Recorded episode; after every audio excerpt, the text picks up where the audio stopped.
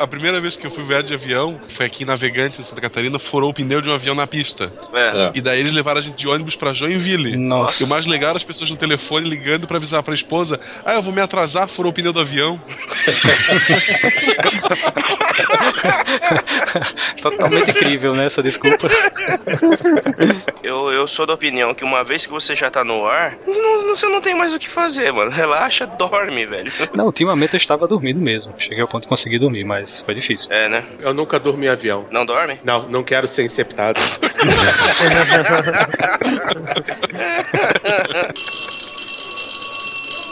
É Eu que faço a chamada? É, Yes, o Por favor. É o nosso professor. Brian Presente. Carlos Cardoso, Positivo operante. Jorge, Pronto para decolar. Marcelo, presente. Eu não pensei nenhuma piada de aviação nesse momento. Não, agora ainda não, Eu vou cara. ficar. Eu tô com medo, eu vou ficar É. em terra. É. Red Leader standing by. ou mais um com hipóxia aí, Ronaldo, Dominantes às ordens. Silmar, Se o Mar inventa aí. Morreu.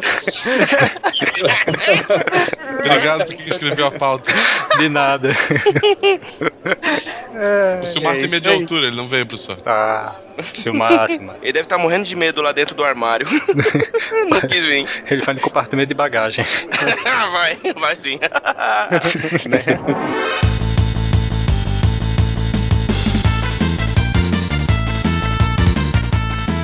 Aqui é o Brian de Votorantim, São Paulo, e eu queria ter visto um Concorde quebrar a velocidade do som pessoalmente. Aí tá certo. é, Isso, isso é bonito, hein? Fala galera, Cardoso do Rio e eu vi um Vulcan pousando. é, esse É, é. essa história.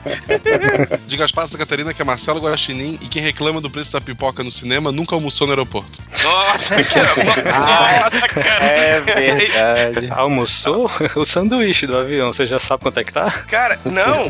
O avião, o avião ainda vai, mano. O problema é a comida do aeroporto. Não aeroporto, é pra esperar alguém e tal. É. Aquele cardápio da Gol, aquilo ali é pura ficção científica, porque eles nunca têm nada no cardápio. Então você não pode, você nunca ninguém comprou um cachorro quente de 19 reais, porque não tem. Fala galera, aqui é o Joselito, também conhecido como Lito, de São Paulo, e eu conserto coisas que voam e eu escondo barris de chemtrails. Vou me abster de perguntar onde você esconde. Aqui é o Ronaldo de São Paulo e eu tenho medo de altura, mas vou mesmo assim. Tamo junto, Ronaldo. Cara, uma vez que você tá lá em cima, a única coisa que você pode fazer é se largar e entregar seu destino nas mãos de um poder maior que é Newton. Sempre tem a opção Bem de isso. sentar e chorar, Ronaldo. Ou dormir, eu durmo. Não sejamos monoteístas, tem Bernoulli também. Também, é verdade. Ah, muito bem. Vocês estão ouvindo o SciCast, o podcast sobre ciência mais divertido da internet brasileira. Science World Beach.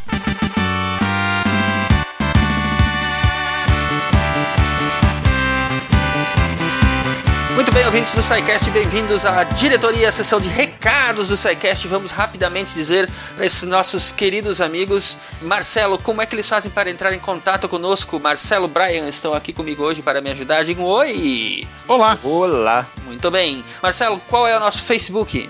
É o facebook.com barra Podcast. E o nosso Twitter é twitter.com/barra Podcast. E se alguém usa o Google Plus, é plus.google.com barra SciCastBR. É isso aí. Se você é old school e gosta de usar e-mail ainda para entrar em contato, então mande um e-mail para contato@scicast.com.br. E a melhor forma de enviar sua dúvida, crítica ou elogio é através do formulário de contatos do site. Procurem lá no menu Contatos.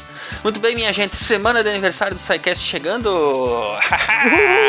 Festa, festa, presentes, estamos aceitando. Enfim, teremos várias surpresas, teremos site novo, teremos um programa especial, teremos um Sala da Justiça especial que vai ao ar na semana que vem, na terça-feira, onde estarão vários dos membros do SciCast lá atrapalhando o Nick. A gente vai fazer aquela piadinha óbvia A piadinha óbvia? de que o aniversário é do SciCast, mas quem ganha presente são os ouvintes. Não, que nós é que merecemos presentes. Eles já tiveram presente o ano inteiro. Toda semana tiveram um SciCast de graça pra ouvir, agora nós é que queremos presente. Pronto, falei. Hashtag pronto, falei. Aí. Muito bem. Marcelo, como é que esse povo faz pra nos ajudar a estimar a demanda das camisetas do SciCast? Ele tem que ir lá em camisetas.sicast.com.br e dizer quantas camisas ele pretende comprar. Aceita até três casas decimais, então. Ele não pode comprar uma camiseta e meia. Então três dígitos. decimais. três dígitos, três dígitos. É horário de verão. Acessem lá o, o hot site camisetas.sicast.com.br. É um formulário bem simples. Vocês só colocam lá quantas camisetas vocês gostariam de comprar. Pra gente ter uma, uma estimativa, saber quantas nós precisamos mandar produzir para atender essa demanda dos nossos ouvintes. que mais? Hum, Nosso público querido nos levou a Campus Party, finalmente, não é? Isso. Gostaríamos É. de deixar aí o nosso agradecimento. Recebemos a confirmação na semana passada de que sim, estaremos lá no evento como convidados. Ainda não temos quais exatamente serão as atividades que nós vamos promover lá, mas será bastante coisa, será bastante divertido e todos estão convidados a comparecer lá, conversar com a gente, tirar fotos e assim por diante. A gente tá negociando ainda. Eu pedi 14 toalhas brancas, 20 quilos de MM, sem as marrons. A gente tá vendo se eu consigo tudo que a gente quer. Vendo se consegue tudo que a gente quer pra ir ou não, né? Tem que negociar Camarote agora. exclusivo vai ter. Inclusive, se chegar lá e tiver alguma marrom, vai dar rolo, hein? Vai dar rola. Vai dar, vai dar Eu ruim. puxo o fio da internet.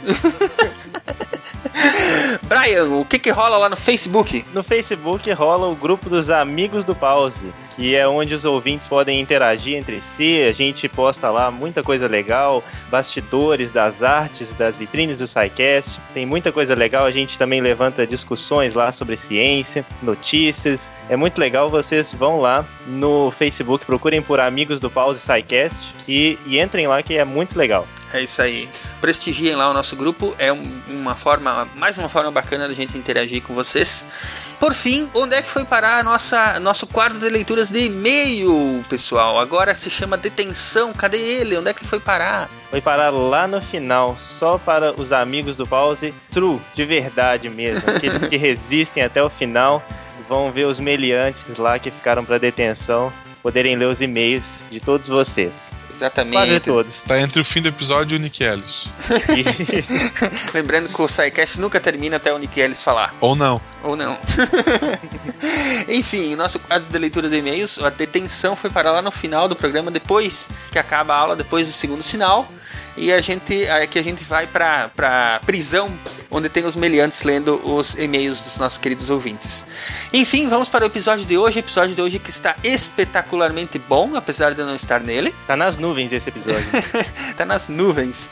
E é um episódio sobre aviação. E se divirtam aí então com o Cardoso, com o Joselito e com o pessoal do SciCast aprontando mil e uma loucuras no ar. Isso aí, Aperta o cinto.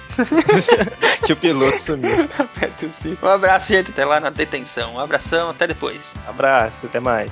Diz tchau, Marcelo. Tchau, Marcelo. Vai ficar com isso mesmo, né? Toda vez.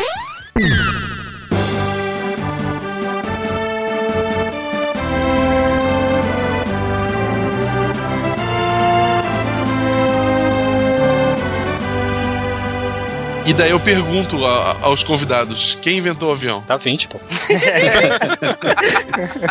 Panos quentes. Ninguém. É igual quem inventou o computador. Você tinha um monte de gente trabalhando ao mesmo tempo, na mesma época, cada um focado numa partezinha diferente, então não dá pra dizer quem inventou, porque é uma invenção que só funciona se você pegar o trabalho de todo mundo junto. É, eu concordo também. É, não teve um cara que vislumbrou o negócio. O Bartolomeu de Guzmão não ter desistido depois que os cinco primeiros balões dele pegou fogo, entendeu? É, essa tentativa contínua de voar é que gerou o avião. Não foi os Wright nem os Santos Dumont. A polêmica entre os dois é outra. Não é quem inventou, é quem voou primeiro. Hum.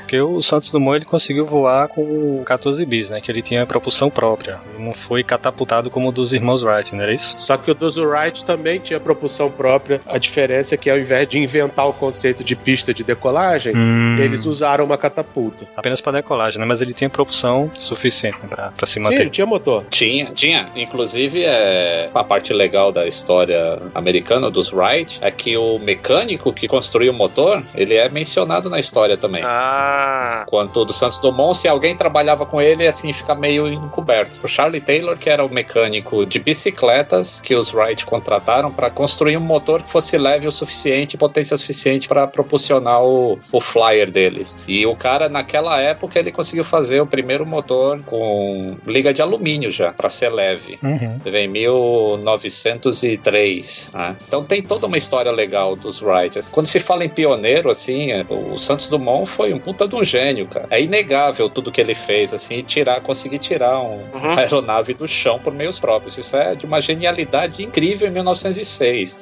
Assim, hoje em dia, se você pegar qualquer cara que sai de um ITA, ele não vai conseguir fazer um avião voar sozinho, entendeu? Não vai conseguir projetar do zero um avião e fazer o negócio voar. E com todo o recurso que a gente tem hoje, né? Agora imagina isso em 1906, quando ele conseguiu fazer os 14 bis. Com a diferença que o 14 bis só voava em linha reta. Né? É, o, o conceito dele estava invertido. Mas os Wrights, eles fizeram isso três anos antes, né? Os Wrights foram pioneiros na maneira de controlar o, o avião. Assim, eles imaginaram a questão dos três eixos, um lateral, um longitudinal e um vertical, para poder controlar a máquina em voo. Nas três dimensões, né? É, enquanto o Santos Dumont teve um outro pensamento a respeito disso, de como controlar o, o 14 bis. Quando o Santos Dumont partiu para o Demoselle, Hum. aí já estava mais avançado. O que eu não tenho assim informação e eu não leio, ah, não, não encontrei leitura a respeito, é como que rolavam as informações nesse tempo, porque com certeza tinha que ter uma transferência de informação ou de tecnologia de um lado para o outro para ter um avanço assim. O avanço do, do 14 bis para o Demoselle foi gigantesco. É, o Santos Dumont em si, ele não escondia nada de ninguém. Ele. código livre. É open source. Era o source, né? É, ele fazia questão de documentar, de, de divulgar isso o máximo possível. Os irmãos Hyde, eles faziam tudo escondido, né? americanos, né, cara? É a mentalidade americana de patentear, né? O... O problema deles, pro mundo aceitar que eles foram os primeiros, é que eles foram os primeiros de forma escondida que quase ninguém viu. Enquanto o Dumont chamou o público, botou pipoqueiro, Aham. fez o circo todo pra poder voar. É. A conversa dos irmãos Wright terem sido os primeiros é porque eles patentearam o invento. Eles fizeram os estudos de voo deles em segredo, uma pesquisa fechada, com poucos em a- com poucas pessoas tendo acesso. Obviamente que eles absorveram todo o conhecimento que já estava disponível em aberto, muito provavelmente coisas que o próprio Santos Dumont também teve acesso, entendeu? Só que o, o Santos Dumont deixava tudo em aberto, os Wright fecharam. E quando os Wright fizeram o- a demonstração deles, patentearam. Então o invento é deles, por assim dizer. A patente é deles. É. Mas o, o estudo em si, o desenvolvimento do avião é posse da humanidade em si, do esforço científico conjunto. É que nem o carro. Todo mundo estava trabalhando ao mesmo tempo em vários lugares. A transmissão de conhecimento vai ajudando uns e outros. Lembrando que os Wright, eles tinham uma abordagem de engenharia bem científica, tanto que o Santos Dumont ele chegava, sentava, olhava e saía projetando o avião. Os Wright, apesar deles serem mecânicos de bicicleta, eles tinham a mente mais calculista, então eles inventaram o túnel de vento, cara. É, é, é verdade. Túnel de vento é invenção deles. Eles faziam um protótipozinho min- eh, miniatura para testar como o avião se comportaria em voo. Uhum. Caramba. O Santos Dumont era mais no olho, né, cara? Eu, inclusive, eu vi, eu tive no museu da, da Força Aérea lá em, em Dayton, Ohio, que é o maior museu militar da Força Aérea Americana. E lá tem o túnel de vento que eles usaram, não nessa época, mas um pouco depois, acho que em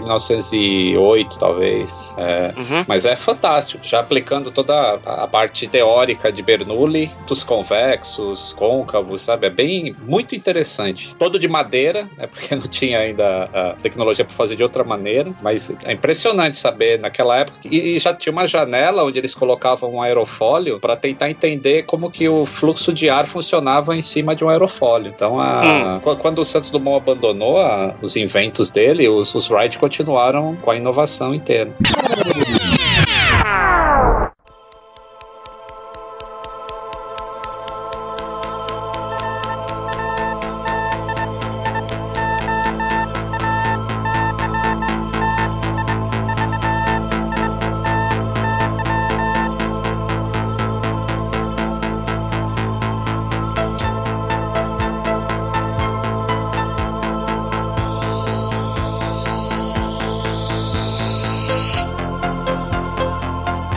Desejo de voar está presente na humanidade desde o dia em que o homem pré-histórico passou a observar o voo dos pássaros. Ao longo da história, há vários registros de tentativas mal-sucedidas de voos. Alguns até tentaram voar imitando pássaros, com asas feitas de penas ou tecido, imitando o movimento de bater de asas. Uma ideia quase tão ingênua quanto amarrar balões em uma cadeira.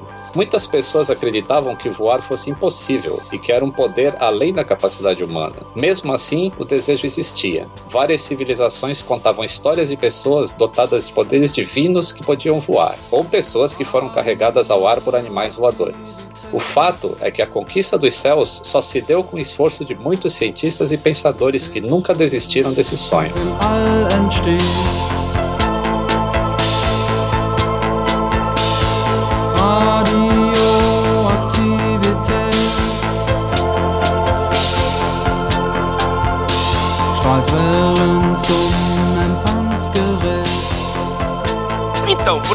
Começou a brincadeira? Como que a gente começou querendo tirar os pezinhos do chão e tentar voar? Por centenas de anos, várias pessoas acreditaram que seus corpos voariam ou flutuariam no ar se eles usassem asas, colocando-as nos braços e balançando-os, tomando como exemplo os animais capazes de voar como pássaros ou morcegos. Naturalmente, todas as tentativas de permanecer no ar usando tais apetrechos falharam, com diversas fatalidades ocorrendo nessas tentativas mal sucedidas de alçar voo. Em torno de 200 a.C., 200 AC, né, ou AEC como o pessoal prefere, antes era comum, o matemático e inventor grego Arquimedes descobriu como os objetos flutuavam em líquidos. Em 1290, o monge inglês Roger Bacon escreveu que o ar, como a água, tinha algumas características de sólidos. Então, o delicioso monge inglês Roger Bacon. Homer Simpson lendo a pauta. Bacon. Ah. Já tira a concentração, né, Marcelo? É. O delicioso Bacon estudou as ideias de Arquimedes e chegou à conclusão que, se as pessoas pudessem construir uma máquina que tivesse as características adequadas, o ar iria suportar a máquina, assim como a água suporta um navio. É, mas é aquela trabalheira básica, né, cara? Os caras pararam pra pensar um pouquinho, né? E viram o que dava pra fazer. Tentando descobrir a natureza da parada. Meio com a analogia, né? Uhum. É, será que é dessa época que surgiu o conceito de fluido, que o ar era um fluido também? Provavelmente. né? O Richard Barr, ele tem uma crônica muito legal que ele fala que os egípcios poderiam ter voado. Os egípcios? Sim. Como que eles fizeram isso? Não, ele fala eles poderiam ter voado, porque se eles tivessem observado mais o mundo, se eles tivessem a mente mais aberta e mais científica, eles poderiam ter deduzido os princípios do voo e mesmo na época eles tinham tecnologia para fazer um planador, Sim, planador, né? Para saltar de uma montanha e pegar uma térmica e sair voando. Olha só. O que aconteceu foi, era algo tão fora da percepção deles que eles eram incapazes de imaginar que poderiam voar. Então, por causa disso, eles não voaram. Mas a tecnologia estava ao alcance deles. Então, no caso, acabaram sendo os gregos os primeiros que perceberam isso? Que dava pra fazer? Olha, brinquedo, avião de papel, essa coisa tem, sempre teve, tem há muito tempo, mas eu acho que os primeiros relatos que eu vi de gente fazendo máquina voadora eram chineses com pipas. Ah, sim. E que pegava algum corno, amarrava na pipa. e aí o cara falava, ó, que legal, está voando. Quer dizer, voando não, né? Ele tá sendo arrastado. É verdade. Tá Flutuando. A fábula de Ícaro é grega, né? Que derrete as asas. sim, sim, sim, sim. O que ela é cientificamente o contrário da realidade, porque quanto mais alto, mais frio. É. Não, e não só isso, todos nós sabemos, por Stan Lee, que você tem que ter algum estabilizador nas mãos também. Não basta ter nos pés. Não, o problema é que, dado o peso de um ser humano, a asa ia ter que ser muito grande e ele ia ter que bater as asas com tanta força que seria inviável para alguém com a constituição física de um humano voar batendo asa. Mas provável era o anjo dos X-Men, né? Era, é anjo o nome, né? Esses malditos mutantes não contam. O anjo voa com asa, mas tem um monte que voa nem asa tem. Não é. Não é verdade? A mutação dele é fraca, então. É, todo mundo viu o Superman com a GoPro, né? Então, Ah, é. Aquilo foi legal. aquilo foi legal pra caramba. All wings, check in. Red 3 standing by. Red 6 standing by. Red 5 standing by. E assim, o que a gente sabe também é que muito provavelmente nosso amigo italiano Leonardo da Vinci foi o primeiro cara que realmente assim se propôs a criar uma máquina para voar com um ser humano dentro. Uhum. O que ele propôs foi partes assim em duas frentes, né, de planadores e os ornitópteros. Que o ornitóptero era mais ou menos esse esquema de você bater as asas para cima e para baixo para tentar voar. Ele nunca chegou a, construir de verdade é, essas máquinas que ele desenhava. Porém, esses desenhos ficaram preservados e muito mais tarde, lá no século 19 e 20, analisaram esses desenhos e assim acharam uma coisa impressionante, principalmente para a época, pela visão dele, né, do funcionamento. E hoje em dia já foram feitos estudos com essas propostas de planadores dele, baseados nisso, né, aplicando um pouquinho das nossas noções de aerodinâmica que a gente tem hoje. Então não valeu. É, foi mais ou menos ali, né? E esse protótipo que eles construíram baseado no desenho do Da Vinci funcionou. Olha aí. Então, ele é considerado o primeiro esboço sério de uma aeronave tripulada. Uhum. Mas o Da Vinci também era um visionário, né? E o, o tal projeto do helicóptero dele? É, veja bem. É, aquele é uma rosca, na verdade. Vamos tirar ele da, né? Vamos falar um pouquinho sobre esse projeto em si. Vamos lá, vai Cardoso. Digamos assim, helicóptero em geral já é uma máquina de matar gente. Não fui eu que disse. É porque o helicóptero é uma, uma espécie de aeronave que ele é naturalmente instável. O estado natural dele é querer matar todo mundo cá dentro. Numa espiral da morte, né? Se o rotor traseiro dá pau, Fudeu. ele vai começar a girar descontroladamente. Aí nos 0,3 segundos antes da força centrífuga te deixar desacordado, você tem que cortar o torque do motor e deixar ele na inércia. E aí você cai e morre, mas você não cai e morre girando. o helicóptero do Da Vinci, ele não tinha noção Desse efeito, né? desse efeito. Então, o que aconteceria se você fizesse aquele helicóptero dele funcionar? Uhum. O parafuso ia girar de uma direção e a base ia girar em outra direção. Verdade. Ia ser que nem o Gamera. Aquela tartaruga voadora que você voava girando. E eu, eu falo isso de coração, porque eu amo Águia de Fogo. Eu cresci vendo Águia de Fogo. Nossa, é lindo aquele helicóptero. O primeiro helicóptero Mach 1. Aquele de fogo era foda. Inclusive, na aviação militar, eles têm um nome específico para helicóptero, que chamam de alvo. A gente que trabalha com aviação, tem o pessoal que trabalha asa fixa e o helicóptero ele é uma aeronave de asa rotativa. Esse é o termo correto. Uhum. Até entre a gente tem um pouco de assim, o pessoal de asa rotativa não gosta muito dos de asa fixa e vice-versa, né? Tipo, não é bem Apple e Android, mas tá. Não, não chega tanto, mas tá ali. A gente tem o famoso ditado, né? Que existem dois tipos de helicóptero: os que caíram e os que ainda vão cair. Nossa. Lito, é, explica pra eles como é que o helicóptero funciona. Aquela teoria de por que, que o helicóptero voa. É, Mas ele não voa, né? Ele é expelido pela Terra. Exato, ele é tão feio que a Terra rejeita. Ah, ele fala assim? Isso não é pra mim não, não quero você aqui não. Vai fora. A gente tem algum físico aí no meio aí do grupo? Só curioso aqui. Só curioso, né? Que assim, porra, helicóptero, cara, é um negócio. Obviamente, eles não foram feitos pra cair, né? Eles foram feitos pra voar. É você que tá dizendo isso. Ele funciona no princípio de anular vetores, cara. Então, isso que o Cardoso fala assim, quando aquele rotor principal começa a girar, a cauda ela quer girar para outro lado. Então, tem que ter um vetor ali puxando pro lado que ele para não deixar virar. E, e aí ele começa a subir, aí os efeitos mudam. E aí, sabe, a asa tem bordo de ataque e bordo de fuga. Bordo de ataque é o que ataca o ar, e bordo de fuga é por onde o ar sai numa asa para gerar sustentação. Uhum. O helicóptero tem uma asa, mas como ela gira, às vezes o bordo de fuga vira bordo de ataque e vice-versa. Você vê que loucura que é isso, cara. E então, a manutenção de um helicóptero, ela tem que ser feita de maneira muito mais rígida, né? Os limites são muito mais estreitos do que de um avião de asa fixa. Porque qualquer problema aqui, por exemplo, perder um rotor de cauda, se você não agir imediatamente, se você tiver em baixa velocidade, sei lá, já era. Você tem que estar em alta velocidade para pelo menos conseguir manter o. E você tem que pousar como se fosse um avião. O helicóptero, quando ele perde o rotor de cauda, ele perde a função de helicóptero. Ele vira um avião descontrolado que você tem que pousar. Eu tava lendo aquele livro do pessoal que foi capturar o Bin Laden, né? Ele passa um tempão descrevendo justamente os pilotos de helicóptero, né? Como é que era a, a tática deles. Algo que chamou a atenção é que a, principal regra de segurança é não fique parado. Porque o helicóptero parado, ele é extremamente é, instável, por incrível que pareça. É um alvo, né, cara? Não por isso, porque é como o que o Cardoso falou, se o rotor de cauda der problema quando ele estiver parado, estacionário, é muito mais difícil você colocar ele para planar. É. Você não vai ter como controlar muito. Ele vai realmente cair. Ele não vai cair com estilo, ele vai simplesmente se espatifar no chão. O problema do helicóptero é que se o piloto coçar o nariz, ele tá deixando de fazer alguma coisa. All wings check in. Red 3 standing by. Red 6 standing by. Red 5 standing by. Falando em pilotos que não precisaram coçar o nariz para dar errado o voo deles, né? Teve um caso em Portugal de um cara chamado João Torto, que era barbeiro, astrólogo, tinha uma carta de sangrador do Hospital de Santo Antônio de Viseu. Ele usava sanguessuga também pra fazer isso aí? Muito provavelmente.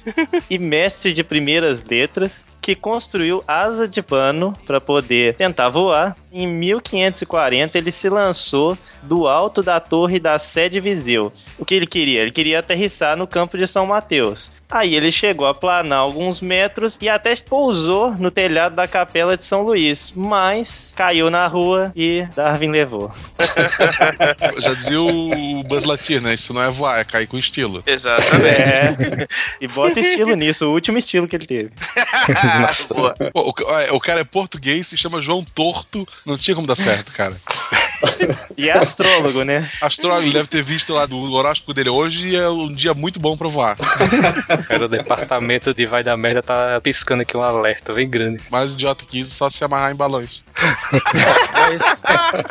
Olha, mas sabe que ser de pano não era nem o grande problema? Hum. Porque todos os grandes biplanos eram de lona, a maioria de madeira, e tem biplano voando até hoje. E entre um desses aviões que aparece no Fantástico de vez em quando, em matéria lá do Amazonas, e um Beechcraft ou um Fokker da Primeira Guerra, eu entraria num Fokker na hora. A questão não é ser de lona, a questão é o cara não ter a mínima noção do que tá fazendo. Mas ainda hoje se faz avião com tela, com asa de tecido e fuselagem de tecido. Aliás, os, os aeroclubes aí brasileiros, que tem o famoso Paulistinha, é, todo Paulistinha é feito de tecido. E para eu tirar minha licença da FAA, minha carteira da FAA, Deve fazer corte e costura. você tem, que, você tem que aprender como é que faz reparo em avião entelado. Chama entelado isso, entelagem. All wings check in. Red 3 standing by. Red 6 standing by. Red 5 standing by.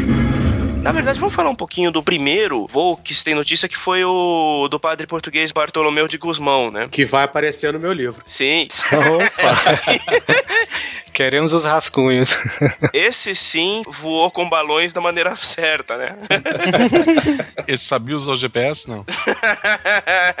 é, o GPS da época, acho que ele sabia sim, cara. Mas conta aí, Ronaldo, como que foi o voo do Bartolomeu? Então, ele fez alguns testes com balões na época, só que assim, na ocasião ele tinha um estudo de uma máquina voadora, aquele. Como é que eles chamaram? O. o a Passarola. Passarola. Que mais, na verdade, não era bem um estudo, e sim um, um belo de um hoax que foi publicado na época às custas de tapear toda a corte da Europa. Cara, a zoeira não tem limite mesmo, né? Nem temporal, bicho. Como que era o negócio? A passarola parecia uma gôndola com bico, asas e cauda de pássaro, que em teoria poderia voar com ela batendo asas, né? E muita gente comprou a, o hoax na ocasião. Caraca. Agora, por que isso tudo? Por que, que todo mundo fazia modelo de aeronave mais pesada que o ar, só que usando batimento de asa? Hum. Porque na época ainda não existia o conceito de motor. É. Você ainda não tinha nem um motor a vapor. Tem razão. Então eles não tinham o conceito de uma máquina que iria transformar energia mecânica linear em energia mecânica circular, girando uma hélice e gerando propulsão. Então o que eles faziam era tentar ver ah, como todo mundo voa, batendo asa. Você fala, ah, mas é o mais eficiente. É o mais eficiente, evolucionariamente falando, porque é, tirando o peido, a natureza não tem como fazer um motor a jato que funcione no ar. Na água tem. Verdade. Veio a imagem mental do cara comendo batata pra proporcional. Imagina que louco, um bicho movido a peido. Na água você tem lulas, por exemplo, que se movimentam a jato. Sim, sim, verdade. Olha. Mas eu acho que se tivesse motor nessa época, eles iam usar pra bater asas e não pra hélice. É, tem essa. Porque era o que eles conheciam na época, né? Inicialmente, aí alguém iria inventar a hélice, iam ver que é muito mais fácil e ia chegar lá. Os primeiros motores eram usados para bater asa. É verdade. O teste de voo com balões do Bartolomeu de Guzmão foi executado em 3 de agosto de 1709 na Casa do Forte, que é o Palácio Real Português, né? Tirando os incidentes incendiários, o Bartolomeu de Guzmão de fato foi o primeiro que conseguiu colocar um mais pesado que o ar pra voar. E conseguiu ter um programa espacial melhor que o Brasil. Sem precisar de datilógrafo. Verdade. Balonismo era uma prática comum, principalmente na França, na Inglaterra e em outros países da Europa. Ainda é. E ainda é. Inclusive, o uso de balões na Europa era tão grande que o próprio Napoleão cogitou usar eles na invasão francesa à Inglaterra. Só que ele não. Uma que ele não usou e outra que ele não tentou invadir os ingleses, né? Porque o balão não dava ré, era só pra frente, ele não. All wings, check in. Red 3 standing by. Red 6 standing by. Red 5 standing by. O alemão Otto Lilienthal publicou toda a pesquisa dele em 1889. Ele produziu uma série de planadores de qualidade. Em 1891 foi capaz de fazer voos sustentados por mais de 25 metros. Ao contrário das antigas tentativas que apresentavam resultados instáveis, Lilienthal rigorosamente documentou todo o seu trabalho, através inclusive de fotografias, e por essa razão é o mais conhecido dos antigos pioneiros da aviação. Muita coisa que a gente conhece é por relato. Esse alemão, o Lilienthal, ele começou a bater foto, a escrever muitos trabalhos para explicar o que ele estava fazendo, né? Para que outras pessoas também tentassem. Ele fez vários voos bem-sucedidos ao longo dos anos e ficou conhecido como o primeiro projetista a fazer um voo planado controlado, no qual é o piloto que controla a aeronave, não só o vento, só a direção que tu, tu atirou, né? No ano da morte dele, em 1896, estima-se que ele tenha realizado cerca de 2.500 voos Nossa. em diversas máquinas voadoras. Ele tem mais horas de voo do que muito piloto. Se bem que era voos curtos, né? É, Lintal morreu em decorrência de um acidente aéreo, que é o mínimo que eu espero dele. em 9 de outubro, causado por um vento lateral repentino, conhecido atualmente como vento de travesso. Podia ter pelo menos dado o nome dele pro vento, né?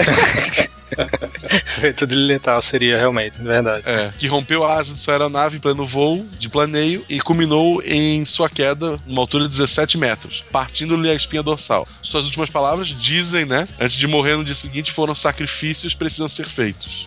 É, foi o dele.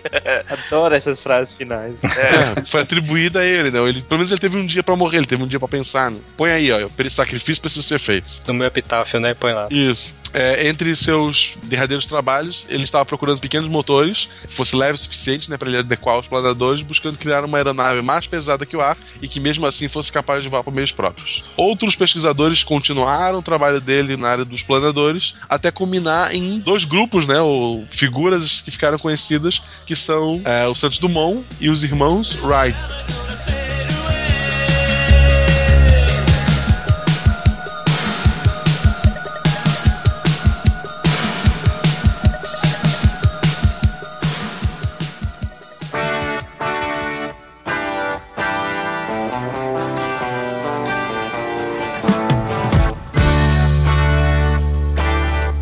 E nessa pegada aí, Lito, a gente já pode passar pro próximo tópico, que é explicar como é que um troço desse consegue alçar voo e se manter lá estável. Como é que um avião consegue voar? Magia. Então, para o avião voar, precisa ter uma asa, um perfil específico. Idealmente duas. É. é eu ia até falar, não, vou começar a dizer aqui de novo. O avião precisa ter asas e ele precisa ter um movimento relativo em relação ao meio que ele quer se sustentar. Ah, a gente lembra, né, para gerar eletricidade, a gente tem que ter um campo magnético e um movimento relativo entre o núcleo e o blá blá blá. Tem isso aí, um circuito fechado, um movimento relativo entre o núcleo. Para um avião decolar é aproximadamente a mesma coisa. E aí vocês vão falar, pô, mas o helicóptero ele decola na vertical? É, mas só que a asa dele tá rodando. né? Então você inverte o movimento só. Então a asa de um avião ela é construída da seguinte maneira: tem uma parte mais grossa na frente, que a gente chama de bordo de ataque, e uma parte fina atrás. E a parte de baixo da asa, ela tem uma curvatura menor do que a parte superior. Isso eu tô falando dos aviões normais, porque tudo na aviação tem sempre uma exceção à regra. Existem aviões que têm perfil de asa que são simétricos, mas isso você só vai ver em ou caças ou ah, aeronaves acrobáticas. É, porque o cara precisa ficar voando um tempão de cabeça para baixo. Então, se fosse assimétrico, ia ser mais complicado. Então, essa simetria na asa, a parte de cima dela ser maior do que a parte inferior, faz com que o fluido que é o ar, ele passe por cima da asa com uma velocidade maior do que a parte de baixo. E isso causa um efeito que o Bernoulli descobriu lá em 1800 e pouco, que é um efeito de sucção. A pressão em cima da asa de um avião, ela é menor do que a pressão embaixo da asa. E isso é responsável por 30% da sustentação de um avião. Então você tem 30% de sucção na asa para te levar para cima. Ainda precisa 70% de alguma coisa. E aí entra o nosso Newton, né? Vocês conhecem, né, eu acho. A gente falou dele nos dois ou três casts atrás, comentou sobre ele. Então, e aí a ação e reação do Newton entra na hora que você altera o ângulo que essa asa está em relação ao vento. né? O avião começa a correr na pista, então só o fato dele estar correndo já vai ter 30% de sustentação. Aí quando o piloto puxa o manche no cockpit, o nariz do avião vai começar a levantar e aí você vai criar um ângulo entre a asa e o vento relativo. Certo. Esse ângulo se chama ângulo de ataque. Conforme esse ângulo vai aumentando, aí entra os 70% aí de reação, ação e reação, que completa os 100% de sustentação na asa. E o uso do flap também ele ajuda, né, na sustentação, né? Então, o flap é uma outra questão, assim, se a gente pensar, o flap ele não nasceu junto com o avião, isso é uma tecnologia mais nova. Então, sabe, eu tô falando como é que o avião voa já desde o passado lá, não existia flap naquela época. É verdade. Os flaps foram inventados, eu já posso emendar agora, é, quando os aviões começaram a ganhar mais velocidade. né? Quando os aviões passaram a ser a jato, porque assim, a, a fórmula que gera sustentação ela é bem complexa. tá? Entra área de asa, entra coeficiente de sustentação, entra o quadrado da velocidade, entra a densidade do ar, tudo isso gera sustentação. Então, se o quadrado da tua velocidade influencia na tua sustentação, então quanto mais rápido você voa, mais sustentação você tem. Então você não precisa de tanta asa, área de asa. Por quê? E aí, quando os aviões começaram a voar mais rápido, os caras falaram, pô, a gente não precisa ter uma asa tão é, larga para gerar sustentação, porque a gente tá voando muito rápido. Ah, beleza. Porém, né? Porém, a gente precisa pousar. É. E não só pousar, a gente tem que parar na pista, né? Porque se eu pousar 400 km por hora, ou as pistas iam ter que ser de 6 km de comprimento, ou ia ter que ter um super freio, né? Que aí ia arremessar todo mundo pra frente do avião, né? Pois é, pousa e todo mundo morre no pouso, né? Pela força G. Então aí foi inventado o flap, que é uma maneira de você aumentar a curvatura e a área da asa com um mecanismo que ele pode ser retrátil. Então quando o avião tá voando em alta velocidade, o flapzinho fica lá recolhido e ele fica só a asa pura. Quando ele começa a reduzir a velocidade, que aí agora ele precisa de área de asa para continuar com a sustentação igual ao que ele tinha em alta velocidade, então os flaps começam a abrir, né? Ele sai de dentro da asa e vai aumentando a curvatura e a área dela. E aí você vai controlando essa equação o tempo todo, essa equação de sustentação. Por isso que aquele avião do Top Gun ele abria a asa, né? Aquele é diferente. É, o grande problema é que a asa que é boa pra voar devagar, ela não é boa pra voar rápido. Exato. E aí, beleza, você tem um avião que pousa numa velocidade decente, que voa devagarinho, super controlado, ótimo. Só que aí quando você começa a acelerar, aquela asa começa a gerar uma resistência alta demais e você precisa de muito mais potência para conseguir velocidade. Fora que se você começar a entrar perto de regime supersônico, ela vai gerar instabilidade e seu avião vai se despedaçar no ar. O do Top Gun é justamente para resolver isso. Quando ela tá em regime de baixa velocidade, com a asa bem aberta, ele é um ótimo avião para voar devagar. Quando você começa a acelerar, ele inflecha, inclusive isso daí joga a turbulência supersônica para trás. Isso daí é um negócio interessante que os alemães descobriram isso na Segunda Guerra e os aliados não. Terminou a Segunda Guerra, tinha caça a jato aliado que ainda usava asa reta. E a solução dos caras era diminui a asa. Aí saiu um troço que nem o F-104. Fazedor de viúvas. Exatamente. Ah, ele era o Widowmaker? Um dos vários. O bicho ele era basicamente um míssil voador. Ele tinha uma asinha minúscula que quando você tava voando a Mach 75, dava pra controlar. Mas na hora de pousar, fudeu. All wings, check in. Red 3 standing by. Red 6 standing by. Red 5 standing by. Engenharia é um negócio fudido. A engenharia aeronáutica e de materiais, porque hoje em dia o que limita as coisas é o material que é usado. Então, o SR-71, é que nem ele, o Cardoso falou, quando o Kelly Johnson projetou, ele projetou ele para condição de voo, não para condição de solo. A condição de solo era transiente. Então, ele sabia o tamanho que a aeronave ia ter quando ela esquentasse e alongasse, porque todo metal quando aquece ele alonga, certo? Então, ele era calculado, ele sabia exatamente quanto cada pedaço ia alongar e projetou o avião dessa maneira. E aí, quando ele pousava, o metal contraía, porque agora ele estava frio. E aí acontecia os vazamentos homéricos de combustível, né? Era uma cachoeira. Tanto é que ele, normalmente, a operação dele era assim: você abastecia o suficiente para ele decolar, fazer um voozinho rápido para esquentar e as coisas ficarem tudo no lugar, e depois abastecer em voo. É. Verdade. Senão o combustível ia todo embora. E em solo ficavam as bacias embaixo recolhendo combustível.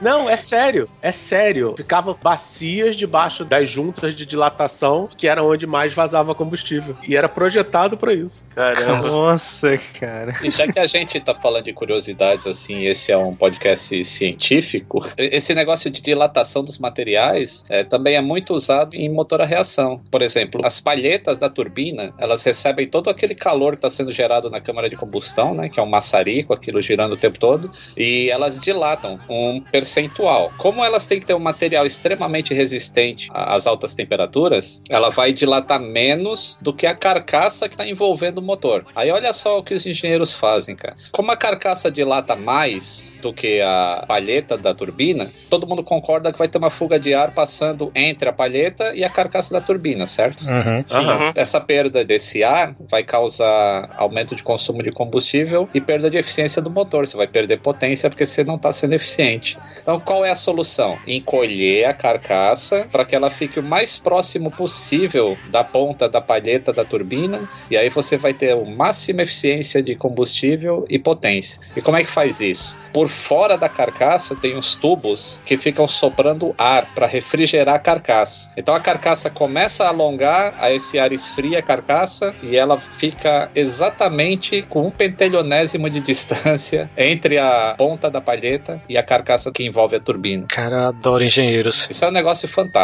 cara. Porque você tem que conhecer muito bem o material que você está usando, você tem que saber exatamente o quanto o material dilata, o quanto o outro contrai, com que temperatura o outro contrai, qual que vai ser a circunferência disso. É maravilhoso. Lembrando que esse motor vai ser usado no Alasca, no Saara, em Niterói, em tempestade de areia, É. em tempestade de neve. Verdade. All wings, check in. Red 3 standing by. Red 6 standing by. Red 5 standing by. Ainda hoje esses motores dão muito problema com ave, a ave entrar no motor e tal. Com jato, sim, bastante. Da hélice, não. Fatia e acabou. É, a hélice é menos suscetível. Nossa. é, a hélice passou, fatiou, já era. Só servir. Só servir. Pode até empenar ele, se não. É, e vai gerar um problemão também. O cara vai ter que pousar de qualquer jeito. Assim, o grande inimigo do pássaro é o avião, né? Podia falar o contrário, mas eles já voavam bem antes da gente. Então, É nós que invadimos o espaço dele, né? Literalmente. Né? tem muita colisão com pássaro. É quase, eu, eu imagino que deve ser um a dois por dia de colisões. É porque é muito comum ter lixão perto do aeroporto, né? Muito comum aqui no Brasil, né? Sim, é justamente aqui no Brasil. É, porque lá fora não é tão comum, mas área de aeroporto geralmente é um descampado, concretado, que aí fica tomando sol o dia inteiro e gera aquelas térmicas gostosas que pássaros adoram pra ficar descansando com a asa aberta, né? Então, é. Verdade. O Greenpeace ainda não fez nada sobre isso? Deixa ele saber. É, deixa eu descobrir.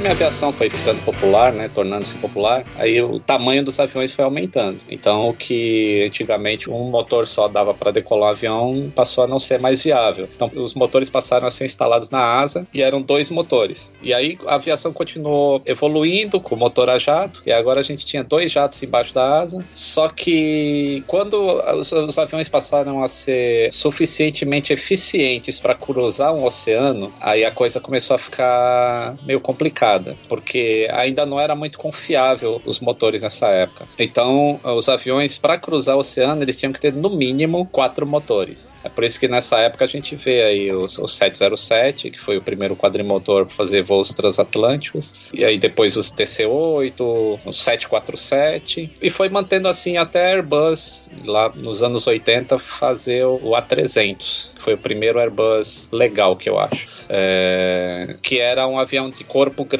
né, de wide body, que é o termo que a gente usa, que é de fuselagem larga, e ele usava só dois motores. Isso foi um impacto muito grande no mercado na época, porque você usar quatro motores é legal, né, pela segurança, só que são quatro bocas ali sendo alimentadas por combustível, a tua manutenção fica extremamente cara, porque a parte mais cara de um avião é o motor, e aí quando você pega e diminui a tua, ao invés de ter quatro motores numa asa, você tem só dois, então o teu custo vai ser muito menor.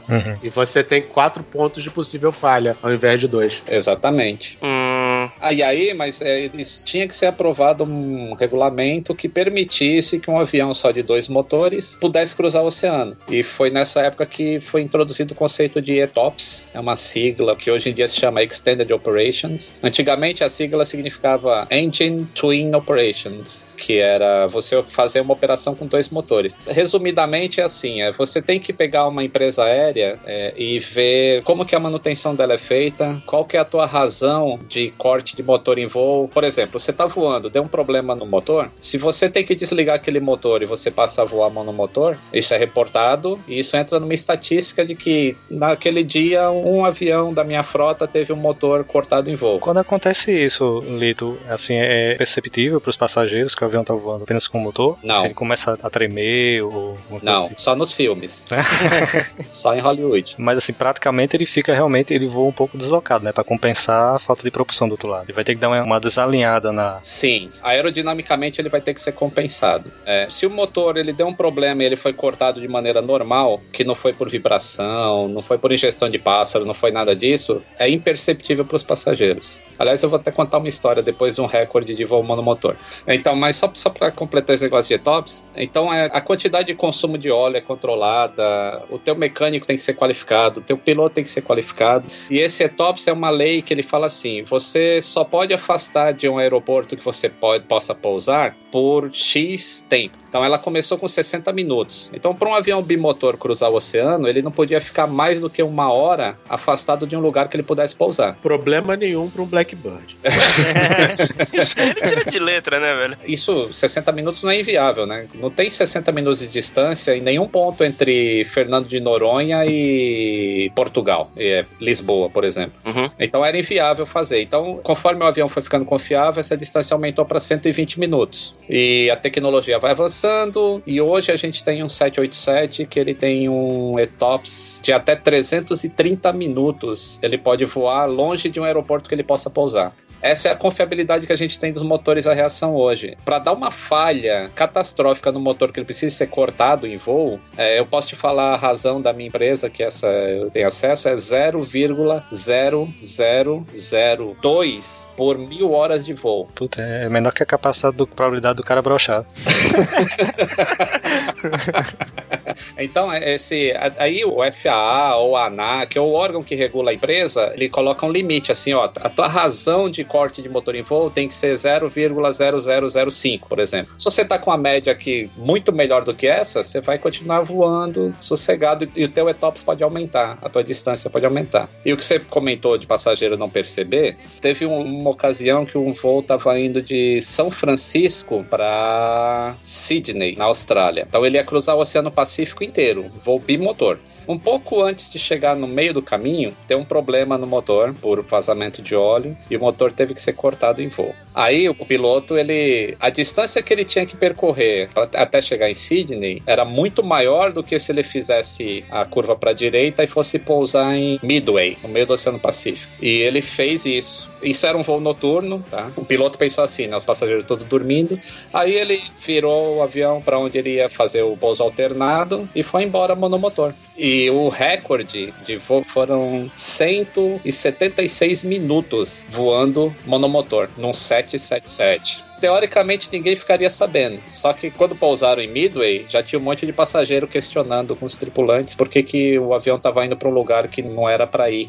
e ele- eles tinham descoberto isso em voo. Por quê? Porque hoje em dia tem o sistema de mapa a bordo, né? Todo mundo fica acompanhando o aviãozinho para onde ele tá indo. De repente vê, pô, eu tô indo mais para Sydney, tô indo para outro lugar. Para onde eu tô indo? Primeira coisa que eu perguntaria é se o piloto era japonês.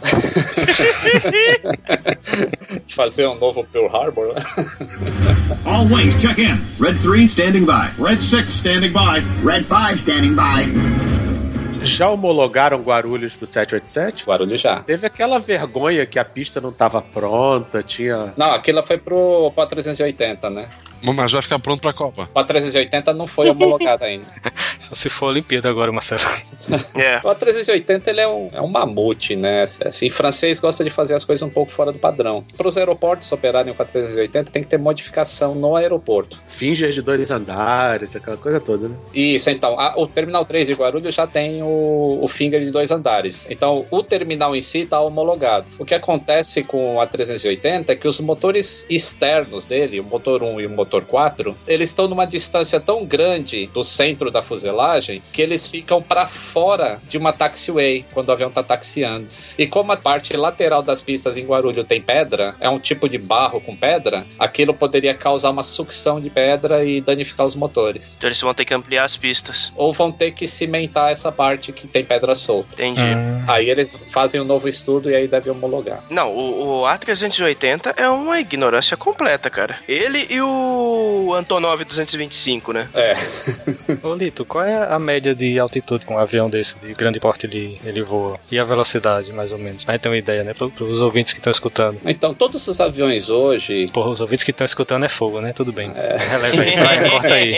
Deixa só ter ouvintes. A altitude de cruzeiro é entre 35 mil e 41 mil pés. Isso na conversão vai dar entre 10 mil e 12 mil metros, alguma coisa assim. Que é alto pra cacete, né? Convertendo em medidas internacionais. Deixa eu ver, 40 mil pés pra 12.192 metros. É, então. E uma coisa interessante, assim, é, os aviões, exceto o 787, é como eu falo, sempre tem uma exceção à regra, né? Os aviões normalmente, quando eles decolam, eles não sobem direto para a altitude que está programada no, no plano de voo, porque como ele está pesado ainda, você tem que lembrar que você está levando aqueles tanques forrados de combustível, né? Que é o, é o único peso que vai diminuir conforme você está voando. Então você não sobe o avião de onde você está até 40 mil pés de uma vez. Você não consegue fazer isso. E isso foi uma das causas do acidente com a Air France que caiu no, no Oceano Atlântico, né? O avião estava pesado, ele, ele só pode ir até uma determinada altitude por causa do ângulo de ataque. Você tem que lembrar que o centro de gravidade, quando o tanque está cheio, ele está mais para trás do avião do que quando o tanque está vazio. Então você não pode aumentar muito o teu ângulo de ataque, porque você vai entrar no que a gente chama de. é, os americanos chamam de coffin corner, que é, é o limite de velocidade, assim, que se você passar daquilo, você tem um stall de alta velocidade, se você diminuir daquilo, você tem um stall de baixa velocidade. E aí você tem que voar dentro daquele coffin corner. Se você sobe muito com o teu avião pesado, o teu coffin corner vai ficar praticamente é fechar a tampa do caixão mesmo. E aí É você. isso que eu perguntei, esse cofre é do caixão, né? É. Não sei se vocês já viram um vídeo de um, se eu não me engano, é um avião de carga dos Estados Unidos, no Iraque, que a carga solta escorrega toda para trás na hora da decolagem, fode com o centro de gravidade e o avião literalmente estola caindo para trás, cara. É um acidente fudido. Horrível, horrível. Nossa. E não tem superfície aerodinâmica que consiga trazer o centro de gravidade para o lugar com um peso daquele tamanho, que foi o que ocorreu com aquele avião. É porque a asa traseira é menor, né? A área dela é menor, então a sustentação é menor pra conseguir fazer isso aí. É.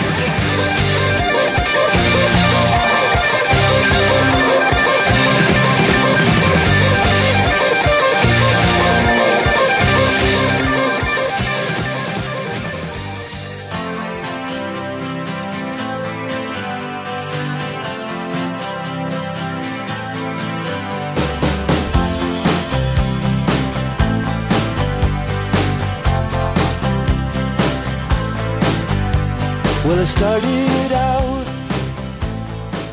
Na tua opinião, Lito, os acidentes em geral eles são mais causados por falha mecânica ou falha humana? Pelo, até por estatística também, que você tem algum dado que você tenha acesso. É, falha humana, a grande maioria. Mesmo. Isso tem estudos, tá? Se a gente pegar de 1900, quando a aviação começou, quando os aviões começaram, é, 98% dos acidentes eram causas mecânicas. Certo. E aí veio Revolução Industrial, vem melhoria de tecnologia, materiais, é, construções, proporções, né, a maneira de construir o avião, design, essas coisas. E hoje em dia a parábola inverteu totalmente. Hoje em dia 90% dos acidentes são fatores humanos como causa e apenas 10% são falhas mecânicas. Mas isso aí, em geral, é, é um piloto cansado ou é uma tripulação mal treinada? Ou as duas coisas? São várias coisas, várias coisas. A grande questão é que é, é raríssimo, às vezes, você tem um acidente que tem uma única causa. Geralmente você tem uma conjunção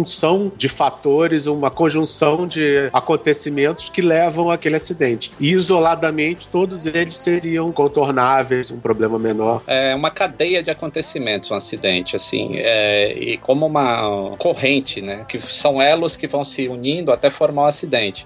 A grande é, segurança da aviação hoje é você conseguir quebrar um elo desses antes que o acidente aconteça. É para isso que a gente trabalha tanto, é para isso que a gente estuda tanto, que é para que o acidente não aconteça. É, tomando como exemplo o Air France, para você só entender como é essa conjunção de fatores. O Air France foi aquele que caiu no Atlântico, né? Que tava indo pra Paris, saiu do Brasil, não foi esse? Isso, que os coreanos derrubaram.